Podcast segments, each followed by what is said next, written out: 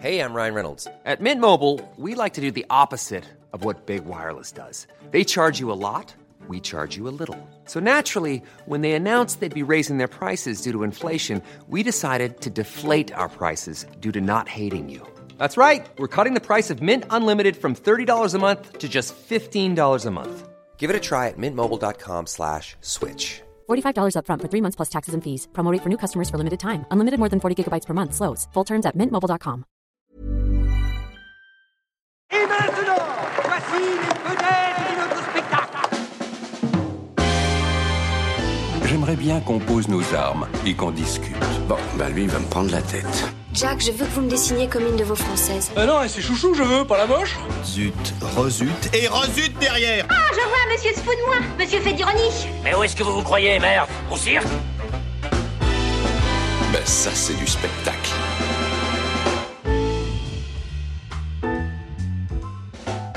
Vous aimez le cinéma Nous non plus. Bonjour, bonsoir à toutes et à tous. Alors, je pourrais très bien commencer cette émission en vous disant que bah, si Nicolas n'est pas des nôtres cette semaine, c'est parce qu'il a des obligations qu'il ne pouvait pas décommander.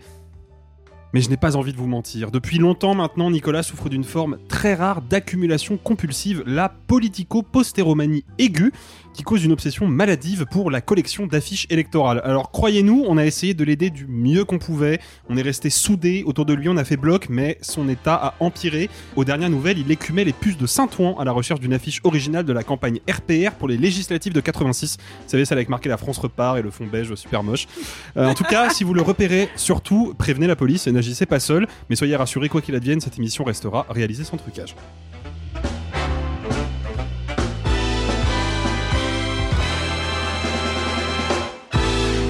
Ça dépasse tout ce que j'ai pu imaginer. Salut les amis. Hello. Ça va? Et toi, c'est quoi ta forme de collectionnité aiguë? Elle est sur Spielberg ou pas? Euh non, attends, est-ce que j'ai une forme de tu me poses une colle, est-ce que j'ai une forme de collectionnite aiguë? Non, parce que j'ai pas d'argent. Voilà. Non mais par contre j'adore le fait que dès que Nico soit pas là, il en prend mais pour son grade mais dès l'intro à chaque fois. Eh bah oui, c'est la c'est la lutte des classes. Ça lui apprendra. Bon, bon, monsieur. Non, mais j'avais envie de, de commencer sur une note un petit peu euh, légère et décalée, histoire de compenser l'actualité parce que si cette émission est bel et bien réalisée sans trucage, on se dit parfois que la réalité de notre monde raciste et belliqueux en revanche aurait bien besoin d'une petite retouche et cerise moisie sur un gâteau sanglant, le destin a décidé de planter un clou supplémentaire dans le cercueil de notre jeunesse. I'll hold you close in my arms. I can't resist your charm and love. I'll be a fool for you, I'm sure. You know I don't mind.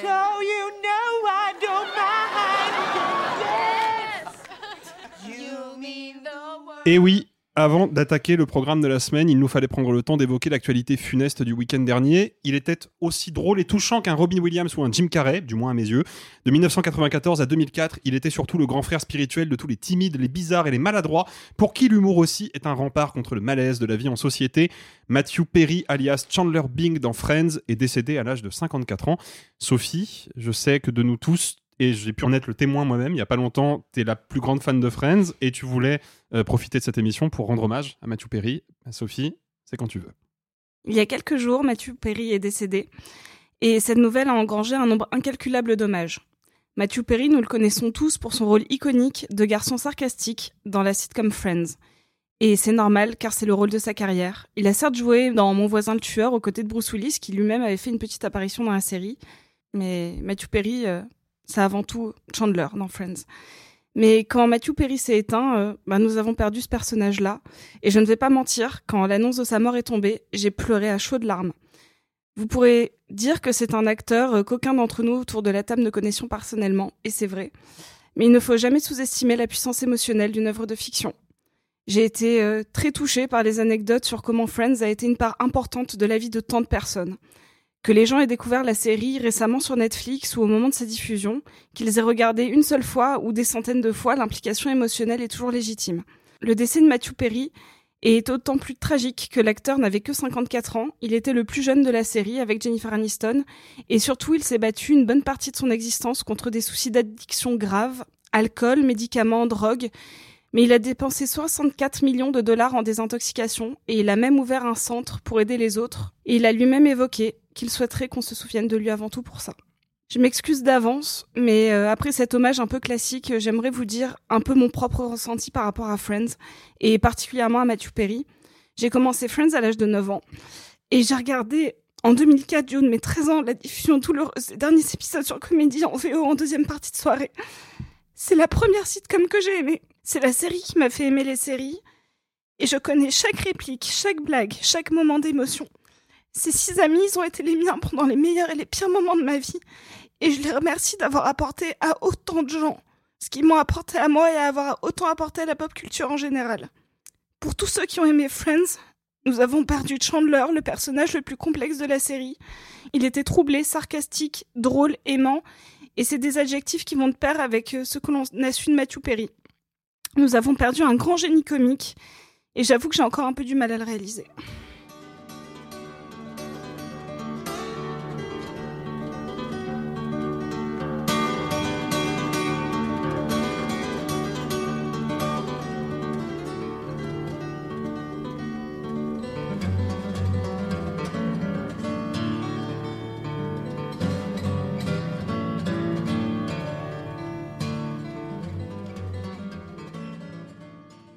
Merci Sophie pour euh, cet hommage très touchant à la carrière euh, de Matthew Perry, qui était aussi d'ailleurs l'un des acteurs euh, fétiches d'Aaron Sorkin à une certaine époque, et il faut être particulièrement solide pour dérouler les dialogues d'Aaron Sorkin sans trembler des genoux. Euh, J'en profite pour rappeler à toutes celles et ceux qui nous écoutent et qui peut-être souffrent de toxicomanie, d'alcoolisme ou de dépression qu'il n'y a pas du tout de honte à cela, que vous pouvez vous en sortir et vous pouvez vous faire aider. Il y a des associations, il y a des cliniques, il y a des psychologues, il y a des spécialistes de partout pour vous accompagner dans votre démarche de guérison. Ce qui est important surtout, c'est de ne pas rester tout seul. Bon allez, il est presque l'heure de s'attaquer au programme de la semaine, mais, mais, mais, juste avant, je vous rappelle que vous pouvez vous abonner aux réseaux sociaux de Réaliser Sans Trucage, sur Instagram, sur Twitter et sur TikTok. Ouais, on fait du contenu rigolo sur TikTok, viendez vous abonner. Et que, bah, il est préférable de nous écouter sur les applications de podcast parce que ça nous permet de mieux fidéliser l'audience. Et puis vous, bah, c'est un confort d'écoute supplémentaire parce que c'est plus facile de noter, de mettre des commentaires. Euh, vous avez une notification à chaque nouvelle sortie d'épisode, comme ça vous ne ratez jamais le contenu. Mais aussi, Dès maintenant, vous pouvez, si vous le souhaitez, vous abonner à la chaîne YouTube de Réaliser Quoi Sans Trucage. Ah, tata, je calme vos ardeurs tout de suite. Cette chaîne YouTube n'est pas stricto sensu une nouvelle plateforme de diffusion, puisque vous n'y trouverez que des extraits des épisodes du vendredi, comme celui que vous êtes en train d'écouter maintenant. On va pas y poster genre des danses de Simon ou des trucs comme ça Alors, Plus tard, on avait dit que c'était un bonus. Peut-être, mais d'abord, il faut bâtir la, la visibilité de cette chaîne, parce que oui, cette chaîne, en fait, elle va nous servir à quoi? Eh ben, c'est un peu la plateforme publicitaire de réaliser sans trucage, qui peut nous permettre à terme d'améliorer notre visibilité et notre référencement. Pourquoi la visibilité? Bah, Tout simplement parce qu'il y a énormément de gens qui consomment du contenu cinéma sur YouTube, mais qui ne connaissent pas réaliser sans trucage et qui seraient peut-être intéressés à l'idée de nous écouter. Et bah, grâce au système de recommandation de YouTube, ce sera peut-être possible. Et une fois qu'ils auront écouté quelques extraits, bah, ils pourront toujours aller sur les applications de podcast si ça les intéresse. Et puis, question référencement, je pense que je vous apprends rien. YouTube appartient à Google, donc être bien référencé sur YouTube, c'est être mieux référencé sur Google de facto. Donc, si vous avez envie de nous filer un petit coup de pouce facile et gratuit, je vous laisse vous abonner à la chaîne YouTube, euh, liker les épisodes, euh, les partager sur les réseaux sociaux. faites ce que Liker les vous voulez. épisodes. Oui, liker, oui. T'es vieux. Eh bah, calme-toi. Euh, Bah, il va pas dire les, plus. les, les, les pousser. Ouais, ouais, je vais pas mettre Oui, euh, pouce en l'air, euh, saut 2010, excuse-moi. Mais bref, en tout cas, voilà, la chaîne existe et, euh, et elle peut nous être très utile. Donc, si vous avez envie de nous soutenir, vous pouvez le faire et on vous en remercie d'avance pour ça. Bon, allez, cette fois, c'est promis, on va parler de cinéma. Au programme, le retour d'un vétéran du cinéma italien, la nouvelle grosse prod française de Netflix, le parcours extraordinaire d'une grande navigatrice et un Willem Defoe en proie à la claustrophobie. Mais on commence par le retour du shizo de l'animation japonaise. Personne n'a relevé, c'était mon mot de la semaine. Shizo. Je Et pensais ouais. que c'était un mot japonais. C'est tout à fait un mot japonais. J'avais envie que le mot de la semaine de, cette semaine soit japonais. Arrêtez de vous moquer de moi. Ça Je veut dire perds quoi toute confiance en moi. Alors, c'est difficilement traduisible en français, mais si on essaie de le traduire Ah bah grossièrement, super, tu prends des mots qui sont... taisez-vous. Taisez-vous si on le traduit grossièrement, ça se rapproche de maître, mais ça désigne spécifiquement les gens qui maîtrisent euh, une discipline de l'art japonais traditionnel, donc que ce soit la musique, la calligraphie, euh, certains arts martiaux, etc. Et c'est un terme qui, dans quelques décennies ou siècles, peut-être correspondra certainement à Hayao Miyazaki, qui a participé à faire de l'animation japonaise un pan essentiel de notre culture populaire. Et justement, après dix ans d'absence, il sort de sa retraite pour nous proposer un conte très particulier. On y suit le personnage de Mahito, qui doit faire le deuil de sa mère et qui va rencontrer dans un vieux manoir à la campagne un héron qui parle. Maito. Maman. Sauve-moi. Maman J'arrive Mon petit Maito, maintenant c'est moi qui vais être ta maman. Il se passe parfois des choses étranges dans notre manoir.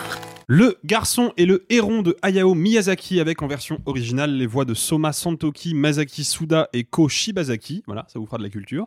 On attendait tous avec plus ou moins d'impatience le retour de Miyazaki, réalisateur entre autres des très très grands films que sont Le Château dans le ciel, Le Voyage de Chihiro ou Princesse Mononoke qu'on a bien évidemment tous vus autour de cette table. Bien sûr. N'est-ce pas Arthur? Bien sûr. Tu l'as rattrapé depuis Oui. Ah, salaud. Bah d'ailleurs, je vais me tourner vers toi, tiens, pour commencer. Est-ce que le film, est-ce que le garçon et le héron, plus précisément, est à la hauteur de tes attentes? Pas exactement. C'est pas un, mauvais film, c'est même pas un mauvais Miyazaki, parce que même si j'adore certains de ses films que je considère comme vraiment parmi les meilleurs que j'ai pu voir dans l'animation, et certains même dans mes préférés tout court, il y a des Miyazaki que je trouve plus faibles. Euh, Il y a euh, notamment, je trouve dans ses derniers films, des moments où il peut plus me perdre. Euh, J'aime beaucoup Pogno, mais en fait, il y a il y, a, il y a un moment où ça m'atteint un peu moins, et puis le vent se lève surtout en 2013, où là, pour le coup, il me laisse un peu de côté parce que c'est une histoire très classique et très intéressante, mais en fait, je perds un peu ce qui me plaisait quand j'ai découvert Shihiro petit. J'allais dire Mononoke, ce n'est pas vrai, faut que j'arrête ce mensonge. Ouais, je t'attendais. j'étais- Non, non, non. Euh, pour moi, le garçon et le héron, c'était un peu le moment de est-ce que je vais retrouver cette folie narratrice que j'aimais tant, fut un temps, et que. euh, et est-ce que je vais retrouver aussi, euh, moi, cette folie visuelle que- qui m'a vraiment époustouflé gamin avec euh, Shiro et autres? Et en fait, non, c'est un film qui est dans la parfaite continuité de ce qu'il a fait après, euh, après Le vent se lève. Il y a 45 minutes d'un réalisme vraiment. bah vraiment lourd et après ça essaye de s'envoler vers un lyrisme plus miyazakien putain je me déteste Ouais, non, mais c'est vrai, non, c'est vrai, tu as raison. et et, je crois qu'en fait c'est finalement à ce moment-là qu'il me perd le plus. Je pense qu'on va faire un tour de table et qu'on va un peu en parler mais moi en fait j'ai un, vrai problème sur la narration sur la structure de la narration et sur en fait ce que Miyazaki me racontait. Je trouve que c'est un film qui est extrêmement abstrait expérimental. Ça me rappelle par moments quasi du Lynch, tu vois, et en même temps, je trouve qu'il est rempli de métaphores et, et genre évidemment que tel personnage c'est Miyazaki et évidemment que dans tel truc il parle de l'écologie et qu'il parle du vieillissement et qu'il parle de sauf qu'en fait à vouloir me donner autant de messages avec un message aussi difficile d'accès dans sa forme bah moi je trouve qu'il y a un vrai problème de fluidité et il y a une scène je reviendrai dessus où vraiment je regarde le film et je me dis mais Hmm. qu'est-ce qui vient de se passer? Je comprends pas Euh, genre j'ai même pas dormi qu'est-ce qui se passe? Je comprends pas. Donc moi c'est une déception. Après, enfin on va faire un tour de table, c'est un premier tour de table, mais après visuellement il y a quand même des trucs fous. Et moi il y a notamment un aspect sur lequel j'aimerais revenir, c'est à quel point à son âge il réussit d'être aussi moderne. Mais je donne la parole d'abord à, à mes collègues. Eh ben, Sophie, qu'est-ce qu'on a pensé de, de ce nouveau Miyazaki? Je pense qu'il est dense. Il est, il est très très très fourni et hum, je, je suis d'accord avec Arthur. Euh, je trouve qu'il y a, y, y, y plusieurs parties. Moi, la première m'a vraiment accroché. Au contraire, le réalisme. Ah ouais? J'ai été mais plongée dedans hyper rapidement. Euh, Je trouvais ça hyper intrigant. Euh, j'ai- J'aimais beaucoup en fait cette structure qui est assez classique et qui est au final, on, on pourrait croire que Alice au pays des merveilles c'est quelque chose qui a été majoritairement chez Disney, mais en fait, Alice au pays des merveilles c'est c'est un fondement de la narration japonaise, que ce soit euh, dans les comics, dans les séries, euh, dans les films d'animation de manière euh, plus, je- enfin, dans les animés de manière plus globale, que ce soit en long métrage ou en en, en série, en série d'animé. Je suis désolée, moi je suis très mauvaise pour tous les termes sur sur les les différents formats japonais. Euh, et, et là, on, on retrouve cette structure de euh, un garçon en trouble, euh, en période initiatique, qui va suivre un animal fantastique, c'est dans le titre, pour arriver dans un univers autre qui va Mhm. le confronter à son propre univers et à son propre deuil ou à son propre traumatisme. Et je trouve que cette structure super classique fonctionne à la perfection sur toute la première heure du film. Moi, jusqu'à la première heure, même quand il est passé, euh, dès qu'il a suivi vraiment dans la première quête du héron, je trouve que c'est impeccable. J'ai rien à dire. C'est grandiose. Du moment qu'il y a la deuxième quête qui, Mm. qui vraiment se lance, notamment toute une partie autour euh, d'un tierce personnage euh, sur l'eau avec des pélicans et tout Mm. ça, c'est un moment où je suis complètement à la ramasse et il faut qu'il aille encore plus dans le fucked up pour me rattraper. C'est-à-dire que moi j'ai un, un creux euh, d'ennui, euh, on va dire, sur le, le deuxième tiers du film mais, mais que je trouve vraiment dommage. Je pense que c'est c'est c'est ça, c'est un film très bancal, mais qui est par instant époustouflant. Ah ouais, mais évidemment. Mais époustouflant. Bon, mais, faut- mais- mais toujours chez Miyazaki, même dans ses films qu'on peut le moins aimer, il y a toujours un moment où tu fais putain, mais il y a vraiment que lui qui peut faire ça. Le vent se lève, c'est qu'il y, a- il y a un moment où tu Mm. regardes les nuages et tu fais Pff, vas-y, mec. Il, me- il il, il manque Le vent se lève, euh, je les ai quasiment tous vus. Il me manque euh, Kiki la petite sorcière, Tu vas tellement aimer. et j'en doute pas. Et son premier, le. Ah, le château de Cagliostro? Ouais, celui-là j'ai pas vu non plus. C'est son moins perso en fait, c'est une suite, c'est une commande, c'est avant Ouais. qu'il crée Ghibli, c'est la suite d'un premier film Ah. Lupin 3. C'est chouette, hein, c'est très chouette, je l'ai découvert il y a une semaine. mais euh, mais c'est son moins, c'est le moins lui. Voilà, mais Mm. sinon, il me manque, il me manque que le, le vent se lève et Kiki la petite sorcière. Mais euh, et, et en fait, moi, tu vois, Po- Pogno, ça avait été un énorme choc euh, parce que j'avais besoin d'un film vraiment, vraiment pour enfants, comme Totoro. J'avais besoin de pouvoir emmener un petit cousin ou un petit cousine, une petite cousine de 4 ans et dire regarde, tu vas découvrir le cinéma d'animation et ça va être à ta portée et, Et ça va être trouvé ça trop fucked up pour un enfant Pogno Pogno non Pogno, ça passe. Alors, de témoignage aussi, ça passe totalement crème sur Ah du ouais. 3-4. ah complètement comme. Totoro. Mais Totoro, c'est fucked up. Il y a un chabus. Ouais, mais le récit est vachement plus linéaire, non? Non, Pogno, c'est euh, c'est la, petite sirène, hein, vraiment, c'est... Euh, Un petit garçon qui tombe amoureux d'une petite fille qui a des pattes de poulet. Bon. Simon, pour conclure ce premier tour de table, déjà euh, bien généreux, mais il y a beaucoup, beaucoup de trucs à dire hein, sur, euh, sur ce film-là. Euh, comme mes petits camarades, le, le film m'a largement désarçonné, m'a beaucoup perdu, euh, mais j'ai le sentiment que c'est plutôt une bonne chose. Ce que je veux dire, c'est que j'y trouve plein de limites, il y a plein de trucs qui me frustrent, et pourtant, j'ai déjà très envie de le revoir. J'ai l'impression que euh, les, les clés qu'il a à me donner, en fait, sont tout près, sont à portée de main, et qu'en regardant quelques autres Miyazaki, en me replongeant un petit peu dans l'œuvre, euh, tout ça va faire sens. Parce que moi, il y, a- il y a des films déjà hein, du- du- de Miyazaki qui m'ont laissé, euh, m'ont laissé sur le côté. Je pense notamment au Château ambulant, c'est probablement celui euh, dont j'étais le resté le plus à distance. Je trouvais que la narration fonctionnait pas très bien, qu'elle était très euh, que la, que voilà que la narration ne fonctionnait pas très bien. C'est pas tout à fait mon sentiment sur le garçon et le héron. J'ai l'impression de voir un film qui est à la fois extrêmement complexe, très très âpre, très très dur. Si vous avez des enfants, euh, ne les emmenez pas avec vous. Ah oui, non. Enfin, c'est vraiment c'est pas du tout un film pour les enfants. Euh, mais, mais, mais je trouve que le film a une, une richesse thématique, une richesse symbolique, euh, une puissance visuelle, iconographique absolument incroyable. Mais vraiment, alors, on s'est un peu habitué avec Miyazaki, euh, c'est devenu, euh, devenu une tarte à la crème que de dire, ah oui, au fait, c'est magnifique. ouais, mais c'est magnifique, bordel de cul, quoi. Le, le, le- c'est vraiment le meilleur film de, de super-héros depuis des années. Oh, depuis combien de jours tu la prépares celle-là, euh, Simon Euh, Franchement, je l'ai juste noté en arrivant. Ah, bien joué. Bien joué. Non, mais puisque puisque t'en parles, je pense qu'on va commencer déjà par s'attarder là-dessus parce que effectivement, euh, et pourtant, on avait, moi, je sais pas, je sais pas vous, mais moi, j'avais des craintes parce que je me disais, bon, le gars a fait Le Vent se lève, qui était un film que j'avais trouvé pour le coup plutôt intéressant, qui est mal aimé hein, euh, par une partie de, des fans de Miyazaki, et puis bah il s'est barré parce qu'il est parti prendre sa retraite. Euh, et là, il revient dix ans après. On se dit bon, bah, est-ce que le gars qui est quand même maintenant euh, plus qu'octogénaire, est-ce que bah, il a il a encore le mojo? Est-ce qu'il a encore la flamme? Est-ce qu'il va encore être capable de proposer des, des paysages et des univers intéressants visuellement? Et de fait, le film est effectivement sublime. Euh, mais j'ai envie de vous Mhm. entendre un peu là-dessus. Qu'est-ce qu'il y a? Parce que moi, je trouve que c'est un univers qui est quand même très particulier par rapport à ce qu'il a pu filmer, enfin filmer, non, par rapport à ce qu'il a pu dessiner avant.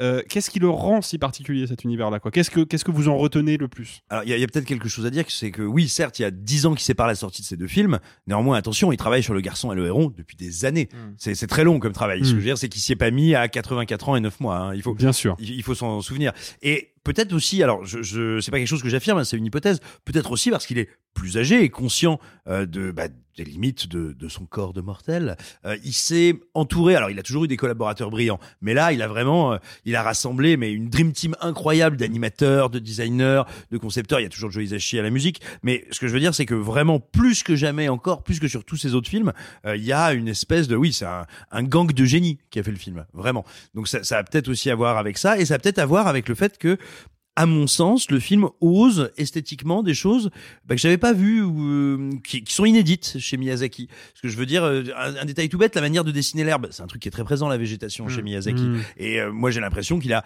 toujours eu, ou va presque toujours eu, un rapport très cohérent avec la manière graphiquement de la mettre en scène, de représenter la nature. Bah là, il y a de vrais changements graphiques, de style, d'animation. Dans le tout début, dans la toute première partie du film, il y a un rapport aussi euh, aux silhouettes, à la déformation parfois des visages, qui sont des trucs qu'on qu'on n'avait pas vu. En tout cas, moi, je n'ai pas souvenir d'avoir Mhm. vu chez lui, ou pas autant, pas euh, utilisé de cette manière-là. Donc oui, moi déjà, ce qui me frappe, c'est que c'est un Miyazaki. Alors, on retrouve Miyazaki, évidemment, mais il, il tente ou il laisse exister plein de choses qui font que c'est pas un film sous cloche, trop maîtrisé. C'est un film qui ose plein de trucs. Moi, pour rebondir sur ce que dit Simon, il y a un truc qui m'a vraiment frappé, c'est la modernité de ce qu'il propose et à quel point il réussit à s'inspirer à d'œuvres récentes. Très simplement, dans les cinq premières minutes, on voit le personnage principal, Maito. Oui, c'est ça, Maito, ouais. Maito qui va euh, dans un- une espèce de scène flashback, qui va voir la mort de sa mère lors d'un bombardement euh, pendant la Seconde Guerre mondiale. La manière dont Miyazaki fait le feu est totalement inédite chez lui et, je trouve, s'inspire totalement aux animés actuels. Mhm. Euh, de la même manière, le personnage euh, déformé de ce souvenir-là, ou euh, à un autre moment, dans le, disons la première immersion dans le monde fantastique, il y a un personnage quand on, qui va devenir liquide. Quand je vois ça, quand je vois ces personnages déformés au début dont parlait Simon, je vois Satoshi Kon. La musique, Joe n'a jamais fait une musique aussi minimaliste où d'un seul coup on a une note de piano. Une note de piano. Puis deux, désolé, pour moi c'est la musique qu'a fait Koji Kondo sur Breath of the Wild, l'un des deux derniers Zelda. Donc je trouve ça incroyable que quelqu'un qui ait pu être aussi important dans l'histoire de l'animation japonaise, qui, qui, qui œuvre depuis 30, 40 ans, soit à ce point-là capable de citer des trucs précis et d'être actuel, de s'inspirer de ce qui se fait actuellement et de le comprendre et de les ingurgiter. Et après, par moment, il y a des moments où typiquement tu parlais du château ambulant tout à l'heure, euh, Simon. Je trouve que dans la manière de dessiner avec des traits un peu plus gros, plus appuyés, certains personnages euh, fantastiques, notamment le personnage du héron, je retrouve un peu ce, cette- ce moment-là de sa filmographie. Euh, et il y a d'autres moments où je vais retrouver, bah, notamment dans, les- dans la partie réaliste, ce qu'il a Mhm. fait dans Le vent se lève, Euh, Ouais. ces grands paysages, etc. Il y a une scène, enfin il y a deux, trois moments où on a un passage qui est dans une espèce de peinture incroyable. Le passage au, au, au niveau du grand oncle, on peut dire ça sans Ouais, spoiler. ouais. hein. Il y a des moments où tu fais, mais, mais c'est, je, je savais que Miyazaki pouvait faire des tableaux, mais alors, alors là, mais alors là, c'est fou. Non mais franchement, c'est fou. Sophie? Oui, euh, en fait, ce qui est rigolo sur euh, ce que tu disais sur les éléments Arthur, euh, on a vu euh, il y, a- il y a pas longtemps euh, le film Élémentaire de Pixar qui Ouais. pour Mm. lui s'inspirait beaucoup de la manière dont Miyazaki faisait les éléments et comment lui il vient de, le- de complètement le, le, Le réinventer, Mm. le twister. Et ça, je trouve ça hyper int- intéressant de dire ok, j'ai forgé la pop culture et maintenant euh, bah euh, je vais faire mieux. Et voilà, et, et, et c'est super intéressant et et hum, et pour les visages, c'est vrai que bon, euh, Miyazaki a un style de visage très particulier, mais là, de la manière dont, dont, dont le, dont les personnages peuvent se mouvoir, en tout cas dans la, la partie euh, réaliste, ça m'a rappelé plutôt le style d'animation de son fils. Et ça, je trouvais ça aussi euh, assez, assez Mm. pertinent. Euh, moi, je, je fais partie des rares personnes qui avaient beaucoup aimé La colline au coquelicot de son fils. Que... Goro Miyazaki. Ouais, Ouais, c'est ça, c'est ouais. ça. Et, et là, c'est toujours mieux que Aya la sorcière, quoi. que je n'ai pas vu. Parce que tout le monde m'a dit. 4, enfin, mais. Ouais, c'est, vrai- c'est vraiment. Mais je- enfin, à ce je- compte-là, on va aller loin. Mais Voilà, mais et, et- et donc là, je, je retrouvais un petit peu dans le- l'ancrage réaliste, euh, pr- presque une espèce de collaboration père-fils sur pas mal d'aspects avant de. En fait, un- ce film est un, est un crescendo. C'est un crescendo sur tous les aspects et j'ai l'impression que euh, il a réussi à créer des petits univers précis dans chacune des étapes de son récit. Et ça, je sais pas du tout comment il l'a fait parce que il y a pas. euh, on- ça, ça arrive hein, dans certains films d'avoir euh, des parties et chaque partie est un style visuel bien précis. Je n'ai pas de film qui me viennent en tête, mais je suis sûre que ça existe. Et, et là, il y a une espèce de fluidité, alors que le récit n'est pas fluide du tout en Ouais. plus, hein, euh, qui, qui nous amène de niveau en niveau pour à la fois plonger. Euh, et je, je dis bien plonger parce que je vous ai parlé d'Alice au pays des merveilles, mais euh, pour moi il y a vraiment cette espèce de notion de, de chute Mm. euh, complète vers à la fois une espèce de psyché complètement fucked up. Au moment où on est dans un niveau d'inconscient, c'est comme si vous voulez mettre en image l'inconscient de l'humanité. Enfin, c'est vraiment très étrange. Et, et je sais pas narrativement comment il a malgré tout, même si c'est raté, avoir réussi à faire ça. Ça, c'est un truc qui me qui, qui m'a un peu interloqué pendant la séance. Bah, pour moi, il renoue, mais en le poussant plus loin et en étant plus radical encore avec quelque chose qui faisait déjà, pour moi, la maestria du, du voyage de Chihiro. Euh, C'est-à-dire que dans, pour moi, c'est deux films qui réussissent ce truc, enfin, ou qui, déjà qui tentent ce truc incroyable d'avoir un récit en apparence complètement décousu. Chihiro, une fois qu'elle arrive au bain euh, après que ses parents aient été transformés en Mhm. cochon, je veux dire, avant que l'histoire, enfin, avant que le récit ne retrouve ses petits et ne se remette en ordre narrativement, il se passe peut-être presque une heure. Et ici, quand on va, on va dire, partir euh, dans le film de super-héros, euh, bah, on va tout d'un coup se retrouver quasiment dans un film à sketch ou à scénette. Mm. Et en apparence, tout est très décousu. Alors, c'est assez perturbant, c'est troublant. Moi, il y a des trucs à côté desquels je suis passé, je vais pas les spoiler, mais je, je serais très curieux de voir ce que ça va me faire au deuxième visionnage. Et puis en ayant commencé à revoir d'autres Miyazaki à côté, parce que vraiment, j'ai pas l'impression que c'est une absence de maîtrise du tout. Euh, il faut pas oublier un truc, c'est que Miyazaki, on le présente toujours, et c'est normal, c'est logique, comme le grand maître de l'animation japonaise qui a achevé de lui donner sa lettre de noblesse pour nous, spectateurs français. Il faut bien voir que c'est aussi un auteur qui a cela de particulier, que son, son travail dialogue toujours très fortement, on va dire, avec les arts occidentaux classiques. C'est aussi pour ça qu'il nous est si accessible. C'est que même s'il va amener euh, toute une culture, tout un, un, un, un réseau de un réseau de symboles qui sont éminemment japonais, euh, néanmoins, il se conjugue avec plein d'entités qu'on connaît. Tu citais de, notamment euh, Sophie, bah, tu vois, Alice au pays des merveilles, euh, qui est clairement une référence. Bah, ça aussi, c'est une clé de lecture qui fait que tout d'un coup, c'est un auteur avec lequel on peut entrer très fort en résonance. Là, j'ai l'impression qu'elle se, que ces, ces passerelles, ces connexions avec avec notre propre culture, elles sont à la fois plus visibles, plus identifiables, et en même temps à certains moments complètement absentes. Donc le film peut être assez déstabilisant, en même temps c'est très enrichissant.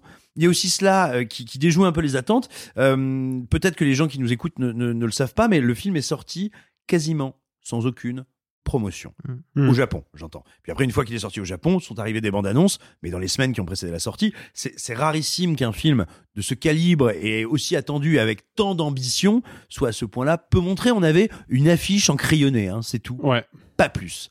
Et, euh, et, et, je trouve ça extrêmement intéressant parce qu'effectivement le film est d'une telle richesse que euh, c'est d'autant plus impressionnant de le découvrir quoi, sans en avoir eu d'image avant. Et, euh, et, tout ça pour dire, voilà, on, on sait que depuis quelques films, on va dire le, la, la, part autobiographique prenait de plus en plus de part, euh, enfin de plus en plus d'importance dans les récits, dans les récits de Miyazaki. Ce que je trouve fascinant ici, enfin, c'est qu'il arrive à la fois à pousser ça beaucoup plus loin, parce qu'on peut littéralement dire qu'il est deux personnages du film. Mm. Il est à la fois ce jeune gamin très antipathique assez Mm. problématique même, et c'est pas anodin de se figurer comme ça, et un autre personnage dont il faut rien dire, je pense, dont il faut pas dire grand chose. Mais Effectivement, peut... il, faut le, il faut le garder un peu sous clé celui-là. Voilà. Mais, mais donc par conséquent, c'est, c'est à la fois une autobiographie, mais ce serait une tarte à la crème que de dire que c'est une autobiographie parce que elle est finalement plus poétique euh, que euh, narrative, classique. Euh, en même temps, il va beaucoup plus loin aussi dans la dépiction de ces, de, de ces univers qu'il, qu'il affectionne et qui dont il est passé maître quoi. Et, et, donc vraiment tout ça en fait un film. Alors je te dis moi qui qui peut pas emporter complètement mon adhésion parce que je le trouve tellement complexe tellement âpre tellement dur aussi que je ressors un peu déboussolé. Mais mais je ressors déboussolé mais moi je suis très impatient de le revoir. Alors justement moi je l'ai vu deux fois parce que mmh. j'ai eu l'opportunité de le voir en projection presse il y a quelques semaines avec un certain Nicolas Martin qui a pas du tout aimé le film, mais heureusement il est pas là pour en parler. Euh, et je l'ai revu en salle hier. T'embrasse Nicolas. Et, euh, et je suis sorti de la projection presse en me disant, et bah exactement ce que tu viens de dire, je suis déboussolé, je comprends pas, euh, j'ai piqué du nez à des moments, je suis complètement paumé par ce qu'il me raconte, donc j'avais hâte de le revoir pour ça. Et en fait, et ben ça a pas changé grand chose à mon ressenti. En fait, j'ai capté quelques petites choses en plus. Mais en fait, y a des, enfin, moi, il y a un moment, l'abstraction pour l'abstraction, il y a un truc où il me perd. Euh, L'un des premiers moments d'immersion dans ce monde fantastique, euh, il arrive devant le personnage de Maito arrive devant une porte qui dit n'essaye pas de comprendre. Pour moi, c'est un peu trop facile. Ce côté laisse-toi emporter par le voyage. Comme dans Tenet. Chut. Ah bah, euh... tu me l'as tendu celle-là. Hein? Oui, ouais. Non mais je, trouve que c'est un peu trop facile ce côté euh, n'essaye pas de comprendre, laisse tes émotions prendre le dessus alors qu'en fait, il essaye de me raconter plein de choses. Il essaye de me raconter bah, déjà un truc très bête, euh, si mes souvenirs sont exacts, le vent se lève répète de manière assez insistante, on va dire, cette question de euh, il faut essayer de vivre, il faut se battre, il faut on, doit on doit se battre, on doit vivre. Le titre original du garçon et le héron en japonais, c'est comment faut-il vivre. Donc évidemment que déjà tu sais ce que tu veux me raconter, tu sais euh, que dans le parcours de chaque personnage, il va y avoir une trajectoire qui à un moment va te rappeler que en fait il faut se battre pour cette raison, il faut se battre pour connaître l'amour, il faut se battre Mmh. pour voilà. Euh, le problème c'est qu'il y a des, il y a un moment où moi je vois tes personnages, j'ai fait oui, moi ça, ça, il va se passer exactement ça. Spoiler, ça arrive et ça, ça ne m'arrive généralement pas chez Miyazaki. Et il y a d'autres moments où je regarde une scène Maito a un dialogue avec le personnage du grand-oncle. Cut Il se retrouve enchaîné à un mur. Je ne comprends pas ce qui s'est passé. Je ne comprends pas ce qui se passe avant, après cette scène. Je, je ne sais pas, Mm. en termes de structure narrative, ce qui vient de se passer. Et ça, c'est un vrai problème.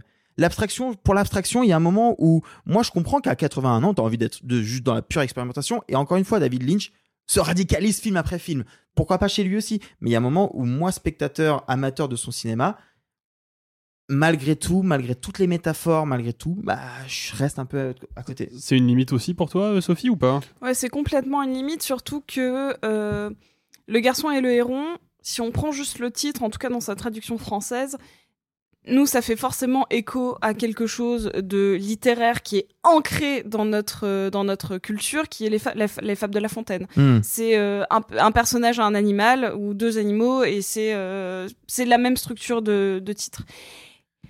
Et en soi, fondamentalement, ça en a la même structure. Donc je sais pas, hein, Simon parlait euh, de ce qui venait euh, toquer à notre euh, à notre inconscient collectif ou à notre conscient collectif culturel euh, européen. Euh, là, nous avons un personnage en situation A qui va rencontrer très rapidement un, en tout cas un protagoniste ou un antagoniste qui va l'emmener à une autre situation avec une suite de situations avec d'autres personnages. hein. c'est comme ça dans, euh, dans pas mal des fables de La Fontaine. hein. Prenez les animaux malades de la peste, hein, euh, même si c'est beaucoup plus court, c'est structuré comme ça. Oh, le Puis- loup et l'agneau. Hein. le loup et l'agneau, Mm. et, euh, et se finit par une morale. Pour moi, on est sur ça. En tout cas, le, le- le seul truc, c'est que dans la partie des péripéties, là, il a choisi de dire bon bah écoutez, je vais plus essayer de vous le dire avec des phrases ou avec des euh, des, des concepts narratifs, mais uniquement avec des symboles. Et là, je comprends que ça puisse grincer parce que là où normalement la fable, et surtout que Miyazaki, on sait que c'est un, auteur qui peut être pas toujours évident à aborder, surtout pour un jeune public. Tout n'est pas enfantin chez Miyazaki. Là, on pouvait croire qu'avec ce titre, avec potentiellement même ce, ce, ce, ce, ce postulat-là, ça pouvait un peu englober ce public un peu plus large. Mais en fait, pas du tout. C'est sans doute, en tout cas pour l'instant, son film le plus adulte. Encore une fois, j'ai pas vu Le Vent- se lève, mais je, je pense que c'est aussi Mhm. un peu plus adulte. Et mais à la limite, Le Vent se lève, enfin, je suis désolée, c'est un peu moins le truc de tiens, je vais emmener mon enfant voir ça au niveau de la sonorité Ah bah du non. titre. C'est c'est un Mhm. petit peu moins ça. C'est c'est le plus hermétique. C'est-à-dire C'est- que le vent se lève est adulte, évidemment, par son sujet, mais, mais n'est pas, euh, Mais accé- n'est reste pas- accessible. Mais voilà, n'est pas du tout inaccessible par Mm. sa mise en scène, les motivations de ses personnages. Là, on est sur un vrai cinéma, vous l'avez Plus- dit, euh, Plus, expérimental. plus et que hermétique. hermétique, est-ce que c'est pas surtout euh, son film le plus, euh, le plus contemplatif? Parce qu'en fait, j'ai l'impression qu'il y a une. il Y a une... En fait, il est- j'ai l'impression qu'il essaye vraiment de de- d'explorer euh, En- en... profondeur toutes les strates de cet univers et Alors- peut-être plus que d'habitude. En, en- en fait, le, le truc, c'est que tout le monde m'avait dit que c'était contemplatif. Tout le monde a utilisé ce terme. J'arrive, j'arrive devant le film et je fais, mais c'est pas du tout contemplatif. Et même dans, dans les moments où ça commence à être un peu plus lent entre guillemets, pour moi, quand on dit contemplatif, euh, pour moi, c'est Terrence Malick. C'est des plans très lents où tu dois forcément avoir une espèce de communion spirituelle avec le film Mhm. pour euh, oublier toute forme de narration. Ou euh. Jerry de Gus Van Sant, par exemple. ou, ou c'est ça. Tu dis Jerry. Mais ça se dit Jerry. Ah ouais, ok. J'ai toujours dit Gary. Moi aussi. Ah, bah, ça se Euh, prononce Jerry, vous le saurez. bah, écoute. Euh, et, et pour moi, là, c'est pas du tout contemplatif. C'est pas parce que c'est euh, abstrait que c'est contemplatif. Il y a énormément d'éléments visuels et d'éléments narratifs qui te qui t'arrivent à la gueule de manière euh, presque trop rapide. Moi, c'est pas qu'il est contemplatif, c'est qu'il est presque trop fourni. Bah oui. Et, mais donc c'est pas contemplatif. Donc, il je suis pas mille le fois temps de d'accord. contempler. Mais vous avez pas vous, mais les autres, vous avez tous tort en fait. Non, non, mais je suis mille fois d'accord. Le vent se lève était peut-être le plus contemplatif euh, des Miyazaki. Et d'une certaine manière, moi j'aime beaucoup la lenteur de Kiki, mais il y a aussi par des moments où. Pardon. J'aurais peut-être dû dire le titre en entier, c'est ça non mais, Alors, J'ai la pensé à petite sorcière, Jonathan Cohen. mais moi aussi, j'ai pensé à Jonathan Cohen. Ok. Le Euh, kiki Pardon, excuse-moi. Vas-y, euh, termine, Arthur.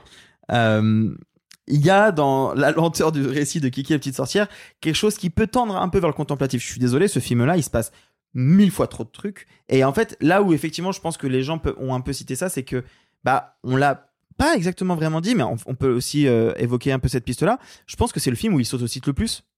Où on a référence à énormément de ses films, de son œuvre, ces films qui parlent de lui, hein, c'est ce que disait Simon tout à l'heure, quasi autobiographique.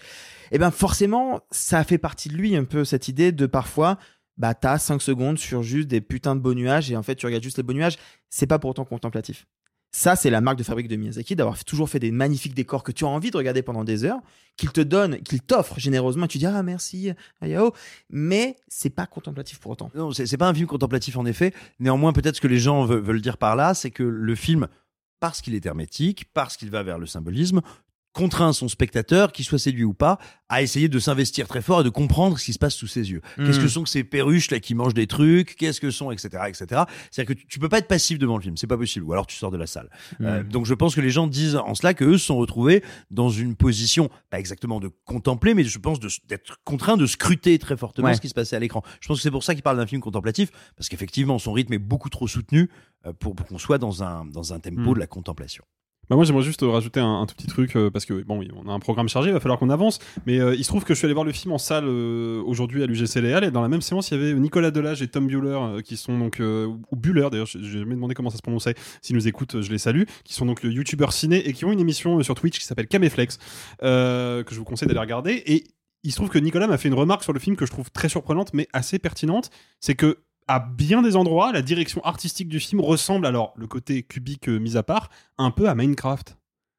Et je sais Ah, pas. je vois ce que tu veux Tu dire. vois, le- l'espèce de nature un peu idyllique euh, où les arbres sont tous très bien agencés, puis il y a des, des- des constructions de pierre et de la Ouais. végétation, et, et c'est ce grand océan qui s'étend à perte de vue avec des petites îles et tout, et les manoirs au milieu. Enfin, il y a un truc qui effectivement rappelle un peu la gueule que peuvent avoir certains serveurs Minecraft. euh, Mais, je, mais je te dis, c'est- ouf que quelqu'un de, de son, Bah ouais. de cet âge-là sache s'entourer de gens qui lui disent En vrai, va regarder ce qui se passe là-bas, c'est intéressant, tu vois. Ouais, non, je suis d'accord, je suis d'accord. C'est un film assez, euh, assez moderne. Moi, j'aimerais- sait ce qu'il a fait pendant 10 ans.